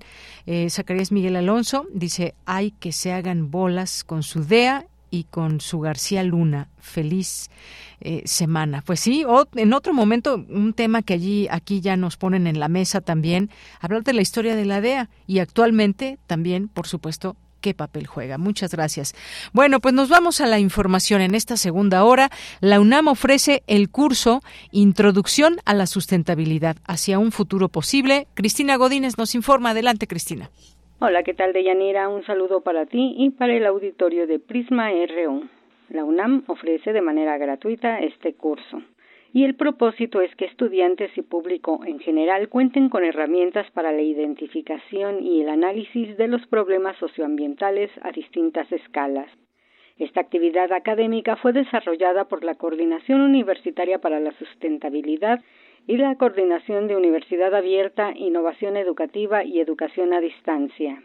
Leticia Merino Pérez, titular de la COUS, dijo que es importante revisar el tema a partir de distintas profesiones. Si bien se cuestiona la relación del tema con el derecho, la contabilidad o la medicina, por mencionar algunas profesiones, la relación es cercana, razón por la cual se espera que esta enseñanza sea puerta de entrada para visibilizar esa realidad. La también académica del Instituto de Investigaciones Sociales consideró que la dimensión de la crisis o del reto requiere abordarse desde múltiples disciplinas. En tanto, Verónica Solares Rojas, subdirectora de Educación y Vinculación para la Sustentabilidad de la COUS, comentó que este curso es respuesta al creciente interés de la comunidad universitaria y de la sociedad para abordar los temas socioambientales y de sustentabilidad que enfrenta nuestro país. Sin importar la formación que se tenga, es posible que una vez cursado se incorpore en su labor profesional una visión de este último concepto. De Yanira. El curso está en la plataforma Coursera de la UNAM y se puede acceder en cualquier horario. Este es mi reporte. Buenas tardes. Muchas gracias, gracias Cristina. Y solamente aquí nos llegó también un mensaje de Facebook que dice de Erandi Amanecer, dice, me llama mucho la atención que en las dos ocasiones que se ha hablado de este tema, se refiere a Yotzinapa, en el programa radiofónico se ha cortado la transmisión. Bueno, gracias por el comentario, pero no tenemos algún reporte de que se haya cortado la transmisión. No sé si nos esté escuchando por radio o tal vez por, eh, por alguna plataforma o nuestra página de internet. Muchas gracias por su comentario y continuamos. Sala Julián Carrillo presenta Y nos vamos ahora con Montserrat Muñoz. Adelante, Monse. Hola de Yanira, equipo de Prisma RU, por supuesto a todas y todos quienes sintonizan Radio Universidad y quienes son parte también de nuestra agenda cultural en la sala Julián Carrillo. Estoy aquí como todos los lunes para convidarles e invitarles a nuestra programación, lanzándoles flechazos culturales de teatro, danza, cineclub, conciertos. Y comenzamos en este mes de agosto con el miércoles. Tendremos una exposición fotográfica llamada Al tiro con el Alicia, donde haremos un repaso visual y también sonoro porque habrá un número musical sobre este icónico recinto de la Ciudad de México que bueno, ha forjado mucho muchísimo la historia musical de nuestra ciudad y nuestro país, también internacionalmente. Así que al tiro con esta exposición nos encontramos el miércoles 2 de agosto para cortar el listón de nuestras actividades presenciales en vivo y a todo color. Si ya se quedaron clavados con nosotros, pues visítenos el jueves porque hay una obra bastante interesante dirigida y actuada por Sergio Rued, donde es una leída de tarot en vivo. Si ustedes tienen alguna pregunta de carácter personal, de carácter familiar, de carácter comunitario, social, tráiganla y a través de esta obra que es de mucha participación con el público, será develado, a lo mejor no una respuesta, pero sí una resolución colectiva, porque la palabra tarot viene también de la palabra teatro. El viernes de Intersecciones tendremos concierto con Pachecos Orchestra, quienes son una agrupación de 11 músicos en el escenario, dándolo todo para cortar de nuevo este listón musical y aquí también les recordamos que tenemos inscripciones vigentes para dos cursos que los convoca Radio UNAM. Ambos empiezan el 12 de agosto. El primero es de Teatro Guiñol. Si ustedes están interesados en la narrativa, en la confección de estas marionetas que pueden contar historias a través de personajes animados, por favor acérquense y escriban, pidan informes al correo que les daré a continuación, porque tienen descuentos si son de la comunidad UNAM o INAPAM para todos nuestros cursos. Ya da inicio próximamente, así que por favor anoten este, correo que es cursosrunam.gmail.com cursosrunam.gmail.com y para desbordar el aire, para tener un acercamiento al arte radiofónico, Emiliano López Rascón, quien es un excelente radioasta, ha diseñado para Radio Universidad un curso donde a través de varias sesiones devela los mejores trucos y secretos para la preproducción radiofónica, para la grabación y para la postproducción. Nos acercamos a conversar sobre el fenómeno del arte radiofónico, del arte sonoro y bueno, no se lo no se lo pierdan, es de verdad una oportunidad increíble. Si ustedes siempre han querido hacer un podcast, un guion radiofónico, si ya tienen experiencia también en el medio, júntense con gente y personas que tengan los mismos intereses sonoros que ustedes. Y pues qué más que escuchar aquí en Radio Radio UNAM, que para desbordar el aire, el curso impartido de arte radiofónico por Emiliano López Rascón está abierto para ustedes y solo es para su inscripción, así que no lo dejen pasar. De nuevo, toda la información la encuentran en el Facebook Sala Julián Carrillo. Ya para el lunes tendremos la obra de teatro Breves Historias de lo Inexplicable, una delirante historia a través de tres personajes en una línea del tiempo que conoceremos ya más de cerca este lunes a las 8 de la noche, como ya es tradición en nuestro teatro. Y el martes tenemos espectáculo de danza contemporánea llamado Huella, que es a través de una compañía de danza independiente y también pues de ballet y movimientos contemporáneos. El miércoles celebramos más de 400 millones de fotogramas cinematográficos con una programación de cineclub dedicada a 50 años del cineclubismo y del fanatismo cinematográfico de nuestro programador Carlos Narro. Acérquense a la programación, está de nuevo toda en redes sociales, Facebook Sala Julián Carrillo. Y bueno, pues así me despido mandándoles un abrazo sonoro, deseándoles la mejor de nuestras actividades y nos encontramos presencialmente pronto en nuestro recinto en la colonia del Valle. Ahí estaremos esperándoles, eh, resolviendo sus dudas, preguntas, inquietudes y por supuesto también conociéndonos mejor a través de nuestra presencia cultural en nuestro recinto. Les mando un gran saludo, un abrazo sonoro, como ya es costumbre. Y bueno, nos encontramos próximamente. Gracias, Monse. Te escuchamos el siguiente lunes. Y continuamos, nos vamos ahora con Radio Francia Internacional. Relatamos al mundo. Relatamos al mundo.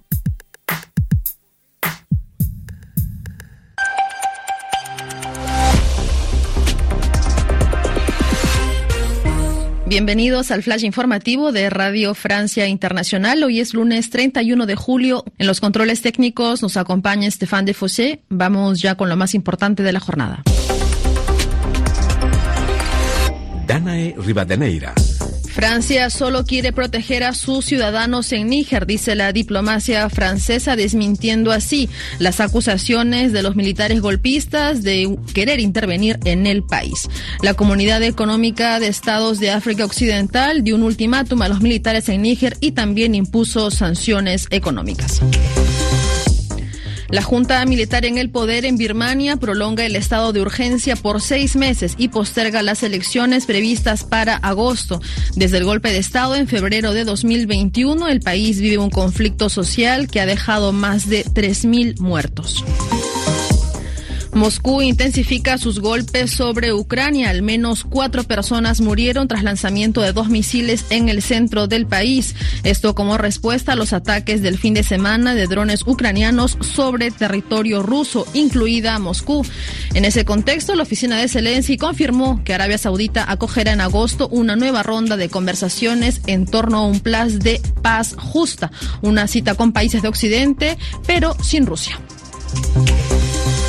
En contexto de la guerra en Ucrania, Reino Unido busca caminos de independencia energética. Aprobó más de 100 licencias para la extracción de petróleo y gas, lo que ha suscitado las críticas de defensores del medio ambiente.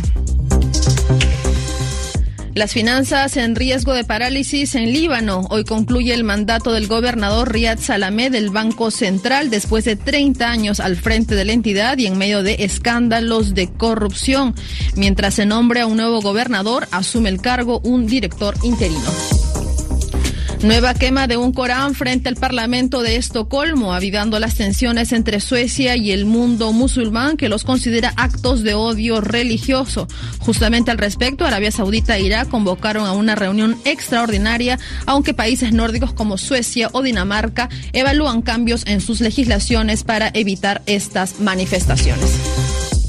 En deportes, en el Mundial de Fútbol Femenino, Japón aplastó a España por cuatro goles a cero y Costa Rica deja el Mundial después de tres derrotas consecutivas y cero puntos. En octavos de final, Australia y Nigeria también. Japón enfrentará a Noruega y España se enfrenta a Suiza, pero sigan en nuestra sintonía porque justo después del flash tendremos el informativo sobre los deportes. Hasta aquí las noticias en RFI. Queremos escuchar tu voz. Síguenos en nuestras redes sociales. En Facebook como Prisma RU y en Twitter como arroba PrismaRU. Dos de la tarde con 22 minutos. ¿Qué fue lo que pasó en Níger? Este golpe de Estado, ¿a qué puede ayudar? ¿A quién beneficia? ¿Cuáles fueron las condiciones en las que se dio este golpe de Estado? Se habla de una creciente violencia al interior de este país. Ahora también hay marchas con respecto a esta junta militar a favor de este golpe de Estado. Pero esto qué influencia tiene, por ejemplo, con eh, pues con Rusia eh, en este caso o qué influencia tuvo también el grupo Wagner, que sabemos este este grupo de mercenarios que opera a favor de Rusia, aunque bueno, ahí hubo alguna situación que recientemente también se dio y que tuvimos oportunidad de platicar de ello, pero pues está esta situación de esta eh, pues esto que se dio el fin de semana, cuáles son las posturas que se van tomando, está el caso de Francia y cuáles son los intereses que hay ahí, en fin, hay un montón de cosas que se deben de analizar esta geopolítica que hay y cuáles son los intereses en este golpe de Estado. Hemos invitado a la doctora Adriana Franco, ella es coordinadora del diplomado en estudios sobre África del programa universitario de estudios sobre Asia y África y profesora de la Facultad de Ciencias Políticas y Sociales de la UNAM. Doctora, bienvenida, muy buenas tardes. Buenas tardes, Deyanira. Un saludo a todo el auditorio. Gracias, doctora. ¿Cuál es su primera, digamos, lectura sobre estos hechos que vamos conociendo allá en Níger? Sí, bueno, desde mi perspectiva, el golpe que, que se dio el 26 de julio, que sí fue dirigido por el ejército, pero que ha tenido eh, un apoyo popular muy grande, sí responde a el malestar que tiene la población en Níger de la presencia principalmente occidental y con esta presencia me refiero específicamente a la presencia francesa y a la presencia estadounidense. Níger se había consolidado como uno de los centros eh, más importantes para la intervención o para la injerencia militar de Occidente en África, sobre todo en la región occidental, pues sobre todo después de los golpes de Estado en Malí y en Níger, que también han pedido o han solicitado que eh, Francia salga, que se retiren las fuerzas, no solamente diplomáticas, sino militares y todos los intereses que pueda haber, pues han pedido que salgan y Níger fue como este refugio. Pero ya desde hace varios años, prácticamente desde 2006, Níger ha sido uno de los países en donde se ha concentrado el porcentaje más amplio de la ayuda estadounidense para la lucha en contra del terrorismo en África. Entonces creo que estos son datos relevantes que demuestran el hartazgo de este modelo occidental que plantea que va a apoyar a estos países, que va a impulsar el desarrollo de, los mismos, pero que en realidad ha generado mucha violencia, mucha inestabilidad e incluso a pesar de que la, la dinámica central es la lucha en contra del terrorismo, vemos que a lo largo de los años el terrorismo se ha incrementado en la zona de manera significativa. A inicios del siglo XX prácticamente no había grupos terroristas o ataques terroristas en esta zona en particular, pero en la actualidad eh, prácticamente eh, casi el 40 o casi el 50% de todos los ataques terroristas que se consideran a nivel mundial, de acuerdo con bases de datos como la de ACLED, pues se sitúan en esta zona en particular, en la región del Sahel, que es la costa del desierto. Bien, doctora, pues eh, todo esto también hay las distintas informaciones que van surgiendo. Por ejemplo, yo decía, estos miles de partidarios de la Junta Militar que dio el golpe de Estado en Níger, que marcharon por las calles de la capital, pero hay una situación digna de comentar. Ondearon banderas rusas, corearon el nombre del presidente Vladimir Putin y arremetieron contra Francia, que es una potencia colonial de la que se independizaron en 1960. Algunos de los datos que sacó de la jornada que retoma información de AP y AFP. Dice, algunos de los manifestantes llegaron a la Embajada de Francia y quisieron entrar, arrancaron la placa que identifica el inmueble y la pisotearon. Luego la reemplazaron por banderas rusas y nigerianas. Esto que digamos, ¿qué nos dice con respecto a este movimiento que pasó por parte de los militares? Se habla de que puede ser un tema completamente interno, pero bueno, ¿qué participación tiene un grupo como Wagner, por ejemplo, en todo esto? La presencia de Wagner en algunas regiones, y sobre todo de África Occidental y también de África Central, la pensemos en países como Malí, justamente, Burkina Faso, eh, Sudán, República Centroafricana, la presencia de Wagner en estos territorios sí ha sido eh, documentada y cada vez es más fuerte. En Libia también, ¿no? Es otro de los territorios en donde hay presencia. Rusia tiene cada vez más injerencia en el continente, pero esta sigue siendo mínima en comparación de la injerencia que hay de otros estados. Pero lo que sí es cierto es que eh, esta injerencia que está creciendo, que se está incrementando, de lo que nos está hablando, al menos desde mi perspectiva, es de una disputa eh, no a nivel tan local, sino en una dinámica regional, ¿no? Digamos, una disputa por hegemonía a nivel mundial, donde tenemos la presencia de, de fuerzas francesas y estadounidenses principalmente, pero que cada vez hay más presencia también de Rusia y de, China. La aceptación que están teniendo eh, estos dos países, sobre todo ahora en el contexto de Níger, la aceptación que tiene la población o el ejército eh, nigerino de, Rusia es significativa porque eh, en principio piensan, por ejemplo, que Rusia no es una potencia imperialista, no o colonial, porque vivieron ya el dominio colonial de Francia vivieron ya estas dinámicas de neocolonización y de imperialismo también promovidas tanto por Francia como por Estados Unidos y asumen que la, la presencia de Rusia puede ser más desinteresada, aunque hemos visto que esto no es realmente así. Em, sin embargo, creo que también después de tantos años de la subyugación, pues parece que un actor que pueda hacer frente a los intereses de Francia y de Estados Unidos parece una opción viable para, para el ejército de estos pueblos e incluso para algunas poblaciones, porque es una forma de hacer un balance. Si simplemente se da el golpe sin este apoyo, sin este sustento, pues probablemente sea mucho más fácil la injerencia y modificar la dinámica.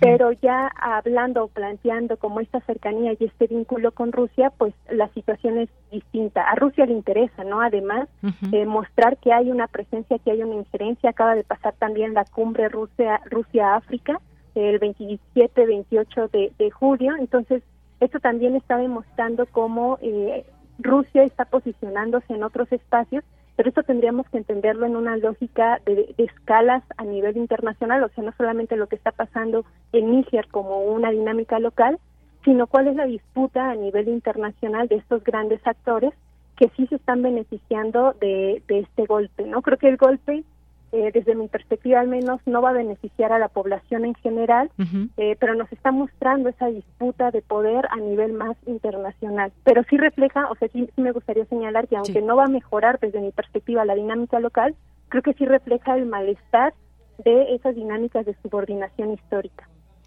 Bien, y sí, se lo preguntaba por esto que estamos conociendo a través de los distintos medios, que también puede haber, y yo se lo pregunto, puede haber ciertos sesgos eh, a final de cuentas o perspectivas o intereses también que, pues a través de la información, qué es lo que nos llega o cómo interpretar también ese tipo de, eh, de situaciones, de hechos, un golpe de Estado ahora en, en Níger.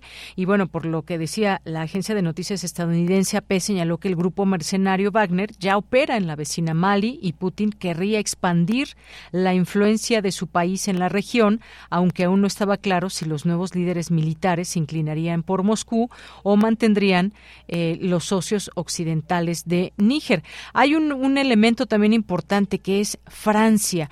¿Qué intereses tiene ahí Francia? Se habla del uranio. Eh, eh, también hay que ver todas estas situaciones que se van dando. Cómo, cómo estaba el gobierno anterior ya derrocado con Francia y ahora este nuevo, qué perspectivas tendrá con este, digamos, con este país de la Unión Europea.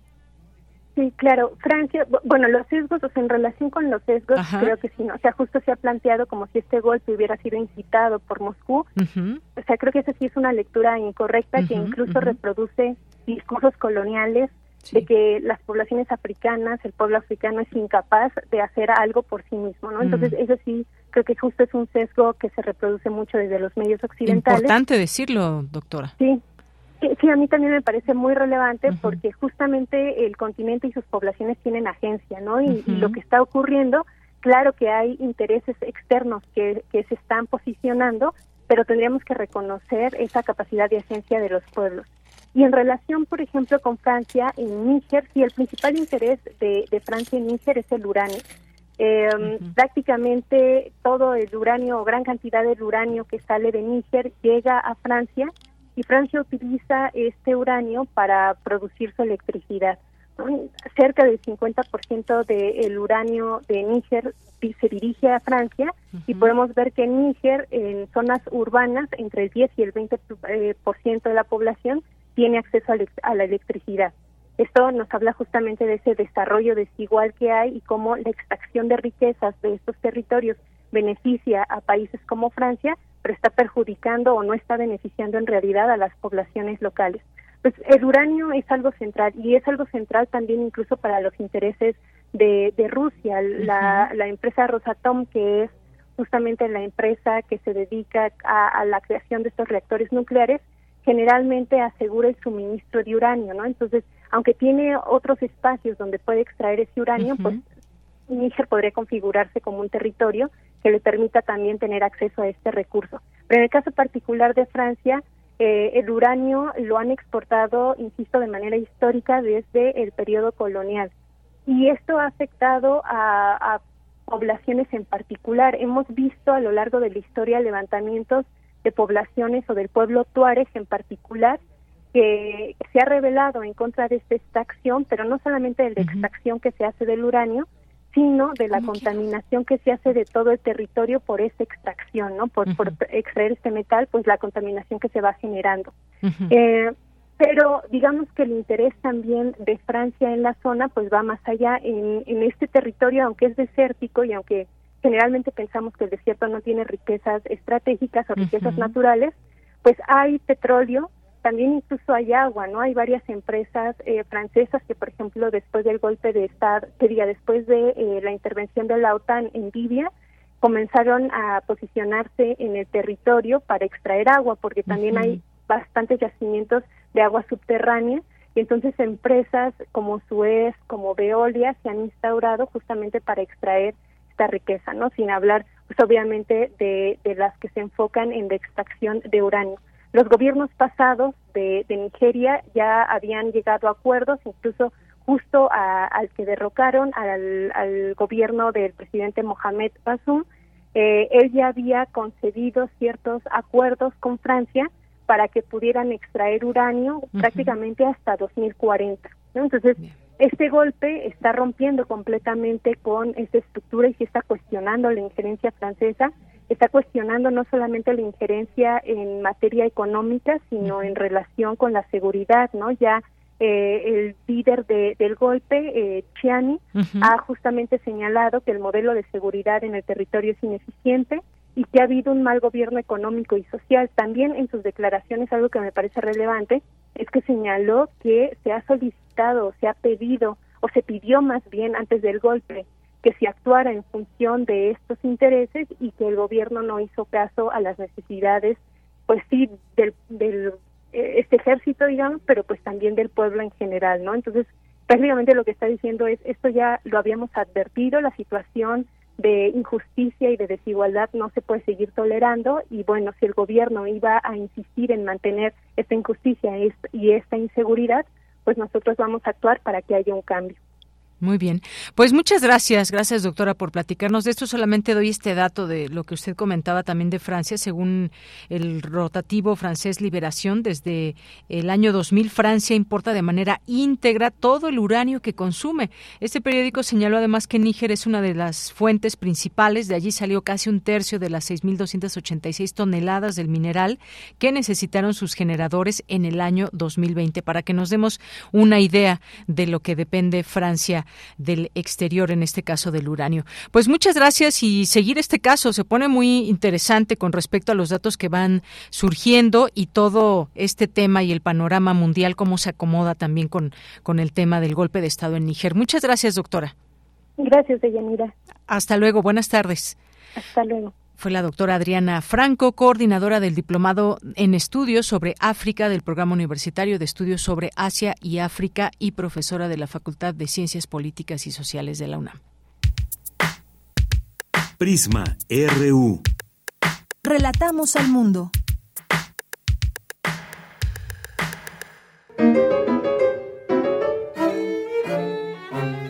Hola, buenas tardes. Soy Leticia Alvarado, directora de la compañía Tandem, que está a punto de celebrar 30 años de trayectoria en el Palacio de Bellas Artes con una obra que se llama Cervantes, el trágico sueño de la memoria. Esta obra habla sobre un caleidoscopio de sueños y de pesadillas que tienen que ver con este personaje emblemático de la obra de Cervantes, el Quijote, que nos parece muy pertinente retomarlo en este momento por la violencia que estamos viviendo.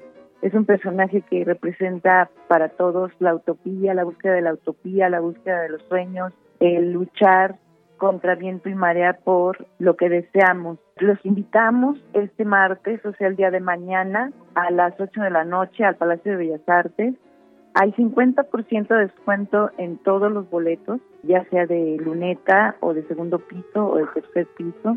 En el Ticketmaster los pueden adquirir y los esperamos con muchísimo gusto para celebrar estos 30 años de la compañía Tandem con excelentes bailarines que ya cuentan con una enorme trayectoria y estoy segura que no se van a arrepentir. Lleguen temprano, lleguen a las siete y media porque con estas lluvias a veces el tráfico es, es pesado. Váyanse con tiempo, tómense un cafecito, no se van a arrepentir.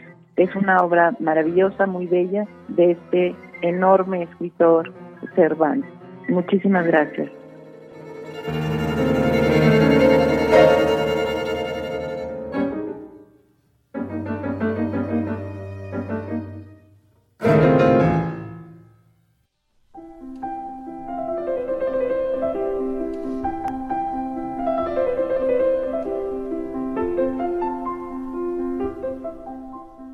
Cartografía RU con Otto Cázares.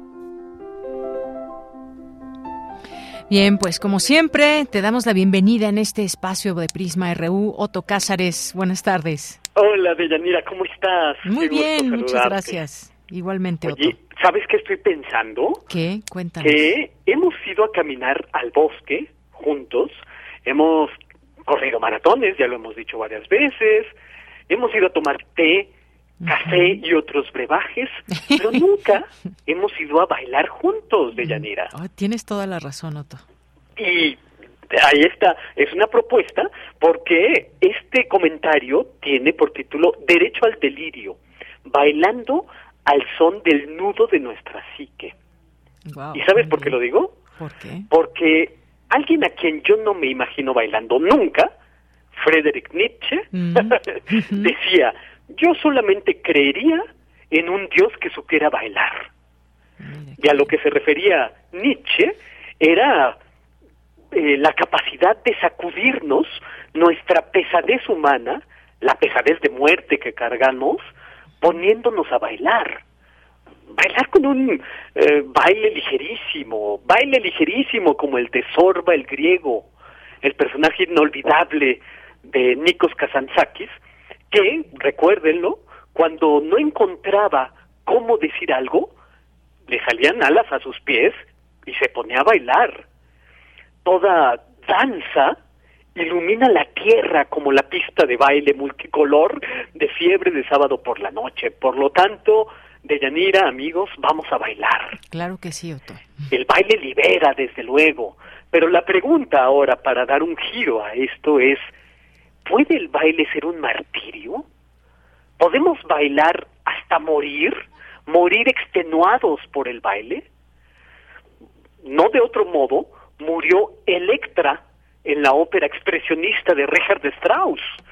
Y es que el libretista de la ópera, que era Hugo von Hofmannsthal, se basó en los estudios sobre la histeria, que era la novedad freudiana de aquellos años, 1908, 1909. Y ahora diré algo más al respecto acerca de la histeria freudiana y del baile. Strauss puso en su ópera en escena la muerte de Electra que sobreviene después de un paroxismo de la danza de Electra. Electra muere de danza, muere en la danza, muere por la danza. También esto de lo que les estoy hablando es tema de una muy inquietante fábula de Hans Christian Andersen, alguien del que se sabe, al mismo tiempo que contaba sus cuentos, iba recortando figuritas de papel para impresionar a sus pequeños escuchas. La fábula de la que voy a hablarles es Los zapatos rojos. Y es una fábula en la que una niñita se calza unos zapatos rojos para seguir el cortejo fúnebre de su mamá. Y llevaba esos mismos zapatos rojos en su confirmación. Y todos, hasta los personajes de las pinturas de la iglesia, miraban los zapatos rojos de la niña. Un día, un viejo de barba larga le lanzó un piropo a la niña y le dijo, qué preciosos zapatos de baile. Y les dio a los zapatitos una palmada, eh, un golpecito a los, a los zapatos y de inmediato la niñita no pudo impedir dar unos pasos de baile. Las piernas de la niña, escribió Hans Christian Andersen, bailaban en contra de la voluntad de la niña. Bailaba la niña en torno a la iglesia hasta que pudo quitarse los zapatos y las piernas se calmaron. Cuando la niña tenía puestas, puestos los zapatos, la niña se dirigía hacia la izquierda y los zapatos iban hacia la derecha. Los zapatos, como por propio impulso, bajaban escaleras, doblaban la esquina y la niña pues no podía más que bailar y bailar. Los zapatos rojos eran uno con sus pies. La niña bailaba y bailaba bajo la lluvia, bajo el sol. La niña bailaba de noche, de día, bailaba en la iglesia, en el cementerio. La niña estaba condenada a bailar hasta que su piel se arrugara, dice Hans Christian Andersen.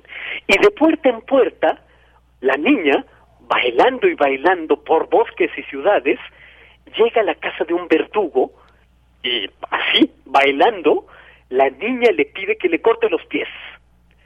El verdugo le corta los pies con los zapatos rojos, pero los zapatos rojos se fueron bailando con los piececitos dentro por los campos hasta el fondo del bosque, dice Hans Christian Andersen. Perturbador, ¿no? bueno, pues es que hay algo muy interesante, y es que un individuo de nombre Robert Burton publicó en 1621, hace 402 años, él tenía 44, la primera edición de un libro, ahora clásico, de título La anatomía de la melancolía. Este libro es una enciclopedia de la melancolía porque resulta una monografía de la bilis negra, resulta una historia cultural de la bilis negra. Robert Burton firmó sus páginas como el nuevo Demócrito, y esto resulta muy significativo porque Demócrito fue un filósofo de la antigüedad que según la tradición se reía a carcajadas de los asuntos humanos, de los sufrimientos humanos. Y sostenía además este Demócrito que la naturaleza se ríe de nosotros. Burton, como Freud en el siglo XX cuando escribe el malestar en la cultura, sostenía que la cultura es la causa de la enfermedad mental. Anatomía de la melancolía es un libro que, como apuntó el sabio Alberto Mangel, es en un memorable prólogo, resulta menos un libro que una biblioteca entera, porque su autor pone en sus páginas tantos casos de melancolía que bueno, ya uno no sabe si los motivos para ser melancólicos nos deben mover a risa o debemos sentir lástima de nuestra propia condición, ¿no?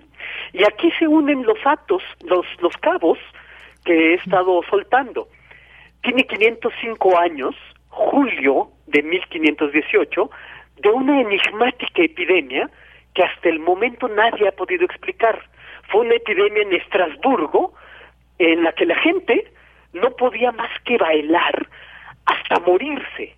No podía más que bailar hasta liberarse del baile con la muerte o quién sabe cómo, así nomás dejaba la gente de bailar del mismo modo como habían empezado a bailar, es decir, de un modo enigmático. Y Robert Burton, en el libro que he referido, La anatomía de la melancolía, habla acerca de esta epidemia, epidemia de baile frenético, como el de Electra en la ópera de Strauss que les conté, o como la niña de los zapatos rojos de Hans Christian Andersen. Esta epidemia se conoce como el baile de San Vito, porque los infectados iban bailando hasta San Vito a pedirle ayuda. Eh, cuando Burton toca el tema en su libro La anatomía de la melancolía, da algunos antecedentes. Habla, por ejemplo, de una mujer en Basilea que bailó durante dos meses completos y cayó extenuada, fulminada de cansancio. Otros, dice Burton, bailando se liberan o caen fulminados por el rayo.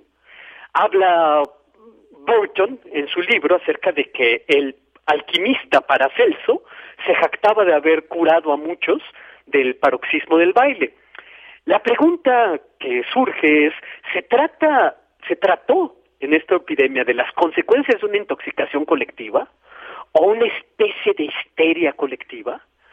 Nadie ha podido decir la última palabra.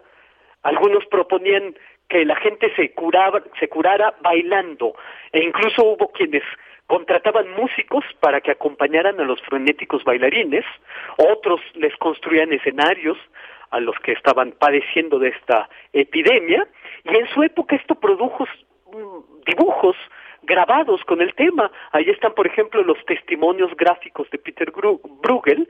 En mis redes comparto algunas de estas obras. Y bueno, eh, eh, no, no sabemos lo que ocasionó esta epidemia, si fue un caso de histeria colectiva, pero a la distancia, 400 años después, lo que podemos reflexionar es que no es menos risible y no causa menor conmiseración nuestras propias histerias colectivas. Mm, puede ser leído como una histeria colectiva que todos estamos con las cabezas sumergidas mirando las pantallas de nuestros celulares como avestruces y por lo tanto la UNESCO ha buscado un decreto para prohibir los celulares en las escuelas de educación básica y del mismo modo que se cortaron los piececitos de los zapatos rojos en el cuento de Andersen, ahora la UNESCO busca de modo metafórico desde luego cortar las manos de los niños que chatean con su celular. ¿O no es menos estrambótica la locura de nuestros estadios? ¿O no es menos estrambótico el frenesí político que vivimos? ¿O la epidemia de tristeza, que es ya un azote en nuestro planeta? ¿O la pandemia de ira irreprimible? ¿O recibir noticias que constatan la supuesta visita de ovnis y otras mm. situaciones improbables? Sí, tiene 505 años de aquella epidemia de San Vito, pero nosotros seguimos bailando al son del nudo inextricable de nuestra propia psique.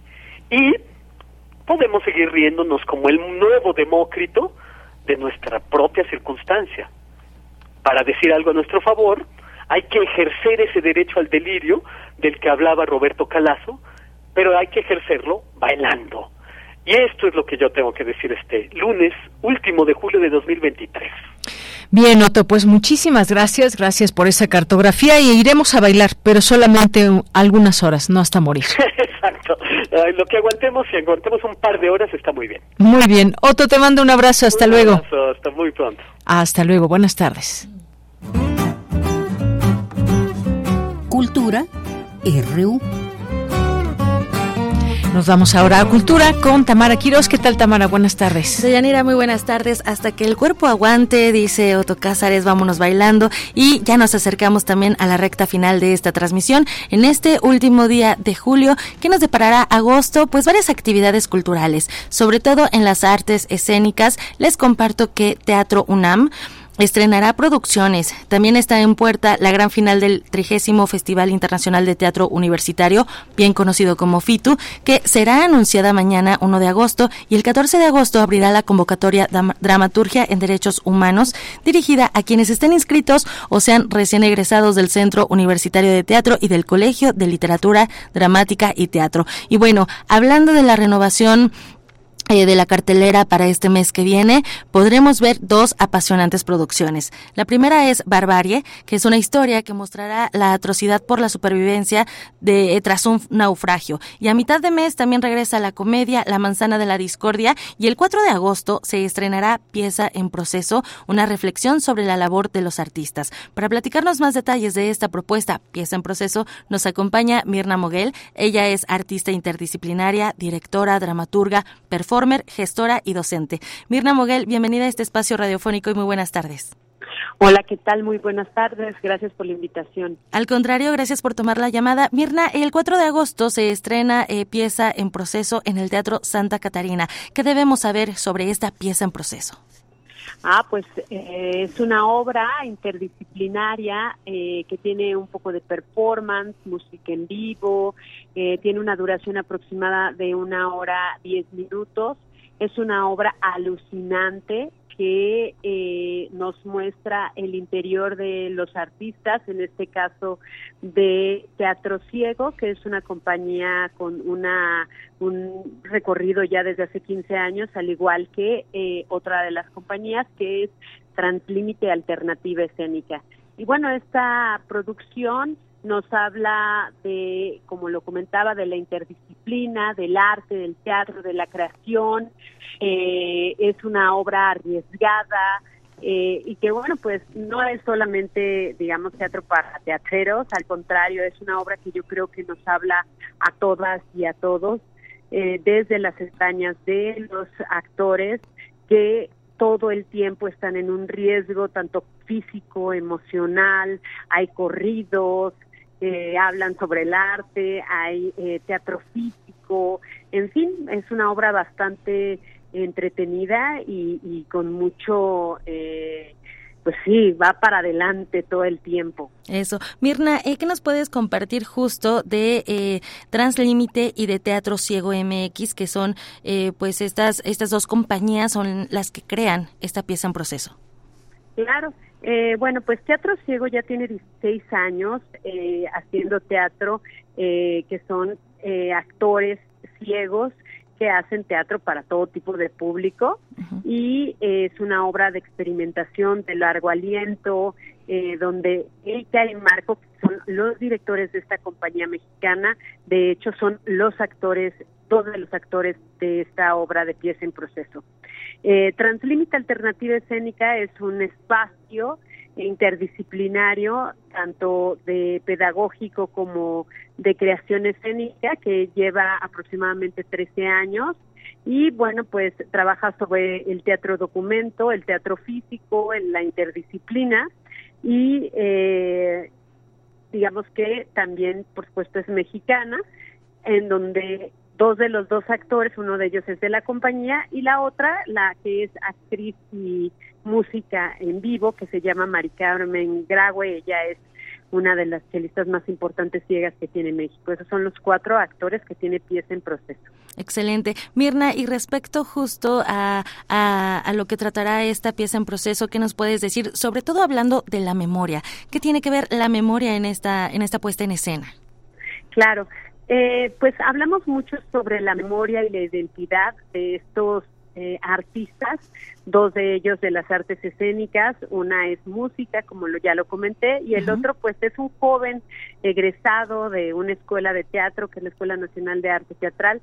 Entonces digamos que buscando estos tres perfiles de artistas, ellos empiezan por un recorrido que es muy personal, desde preguntas muy eh, muy personales sobre su estado en el mundo y claro que los atraviesa el arte, ¿no? Pero también sobre su estado, eh, sus, sus memorias, eh, esto que les atraviesa a pues a las personas también artistas con discapacidades, pero realmente el arte es un arte que es solamente para ciertas personas o el arte es necesario para todas y todos. Son preguntas que nos hicimos dentro de la obra.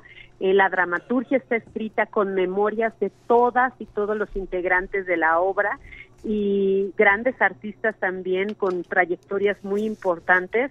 Eh, entonces empieza ese recorrido hasta terminar con casi preguntas, pues un poco más nos vamos hacia preguntas filosóficas.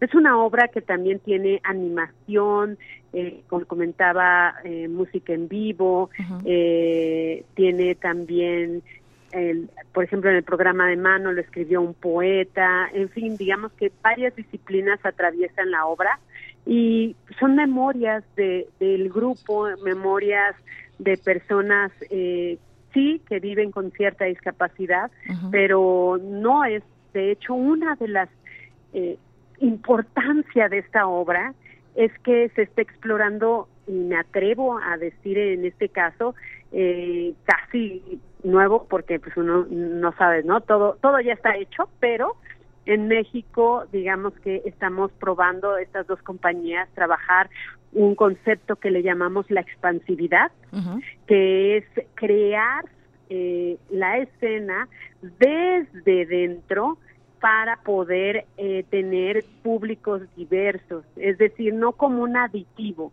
para que alguien pueda ver o apreciar una obra eh, si es sordo o si es hipoacústico o si es ciego, en fin, no, no. Esta obra está hecha desde un inicio para que las personas, tanto ciegas como, como personas eh, que no escuchan o parcialmente no escuchan, eh, o personas que, lo voy a poner así porque, bueno, también cambian los conceptos, pero normovisuales que ven normalmente, aunque, claro, aquí entra la pregunta aquí que es normal, ¿no? Pero bueno, para encasillarlo desde ese lugar, lo estamos abriendo para poder llegar a público diverso. Entonces, esta obra es una obra expansiva para público diverso, que desde su creación, por eso también es interdisciplinaria, porque desde su creación está puesto para que público diverso pueda apreciar la obra y generemos otras expectativas de público, ¿no? Otro tipo de reflexiones, ¿por qué no? Por supuesto, y poner también los temas, ¿no? Los temas en la mesa, ponerlos a través de, del teatro, que son los prejuicios, también la exclusión, la desvalorización también, ¿no? Que a veces nos enfrentamos. Hablando, por ejemplo, de teatro ciego, en alguna ocasión platicábamos que no hacen teatro justo para ciegos, ¿no? Sino para entendernos todos y sumarnos también. Entonces creo que importante hablar de estas propuestas escénicas. Mirna Moguel, pues el 4 de agosto estarán estrenando esta pieza en proceso también con estos grandes artistas y bueno, también estas coproducciones y lo estarán haciendo en el Teatro Santa Catarina. ¿Qué días y a qué hora para la gente que nos escucha pues lo pueda eh, agendar en este momento? 4 de agosto comenzamos la temporada, terminamos el 14 de septiembre en horario de teatro.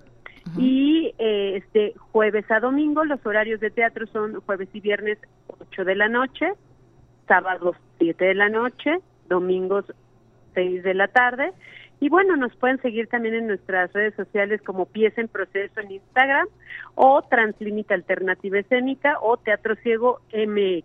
Excelente. Mirna Moguel, muchísimas gracias por acompañarnos esta tarde. Al contrario, muchísimas gracias. Estaríamos muy, muy, muy contentos, contentas de que nos acompañen.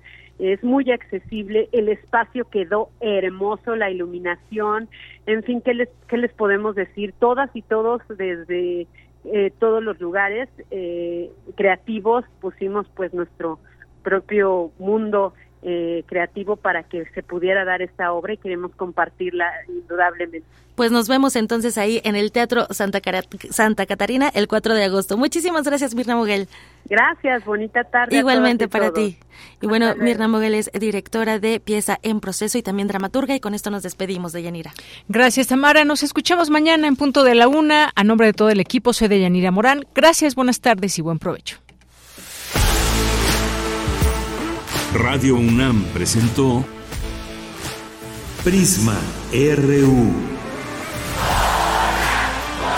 Una mirada universitaria sobre los acontecimientos actuales. Prisma RU. Relatamos al mundo.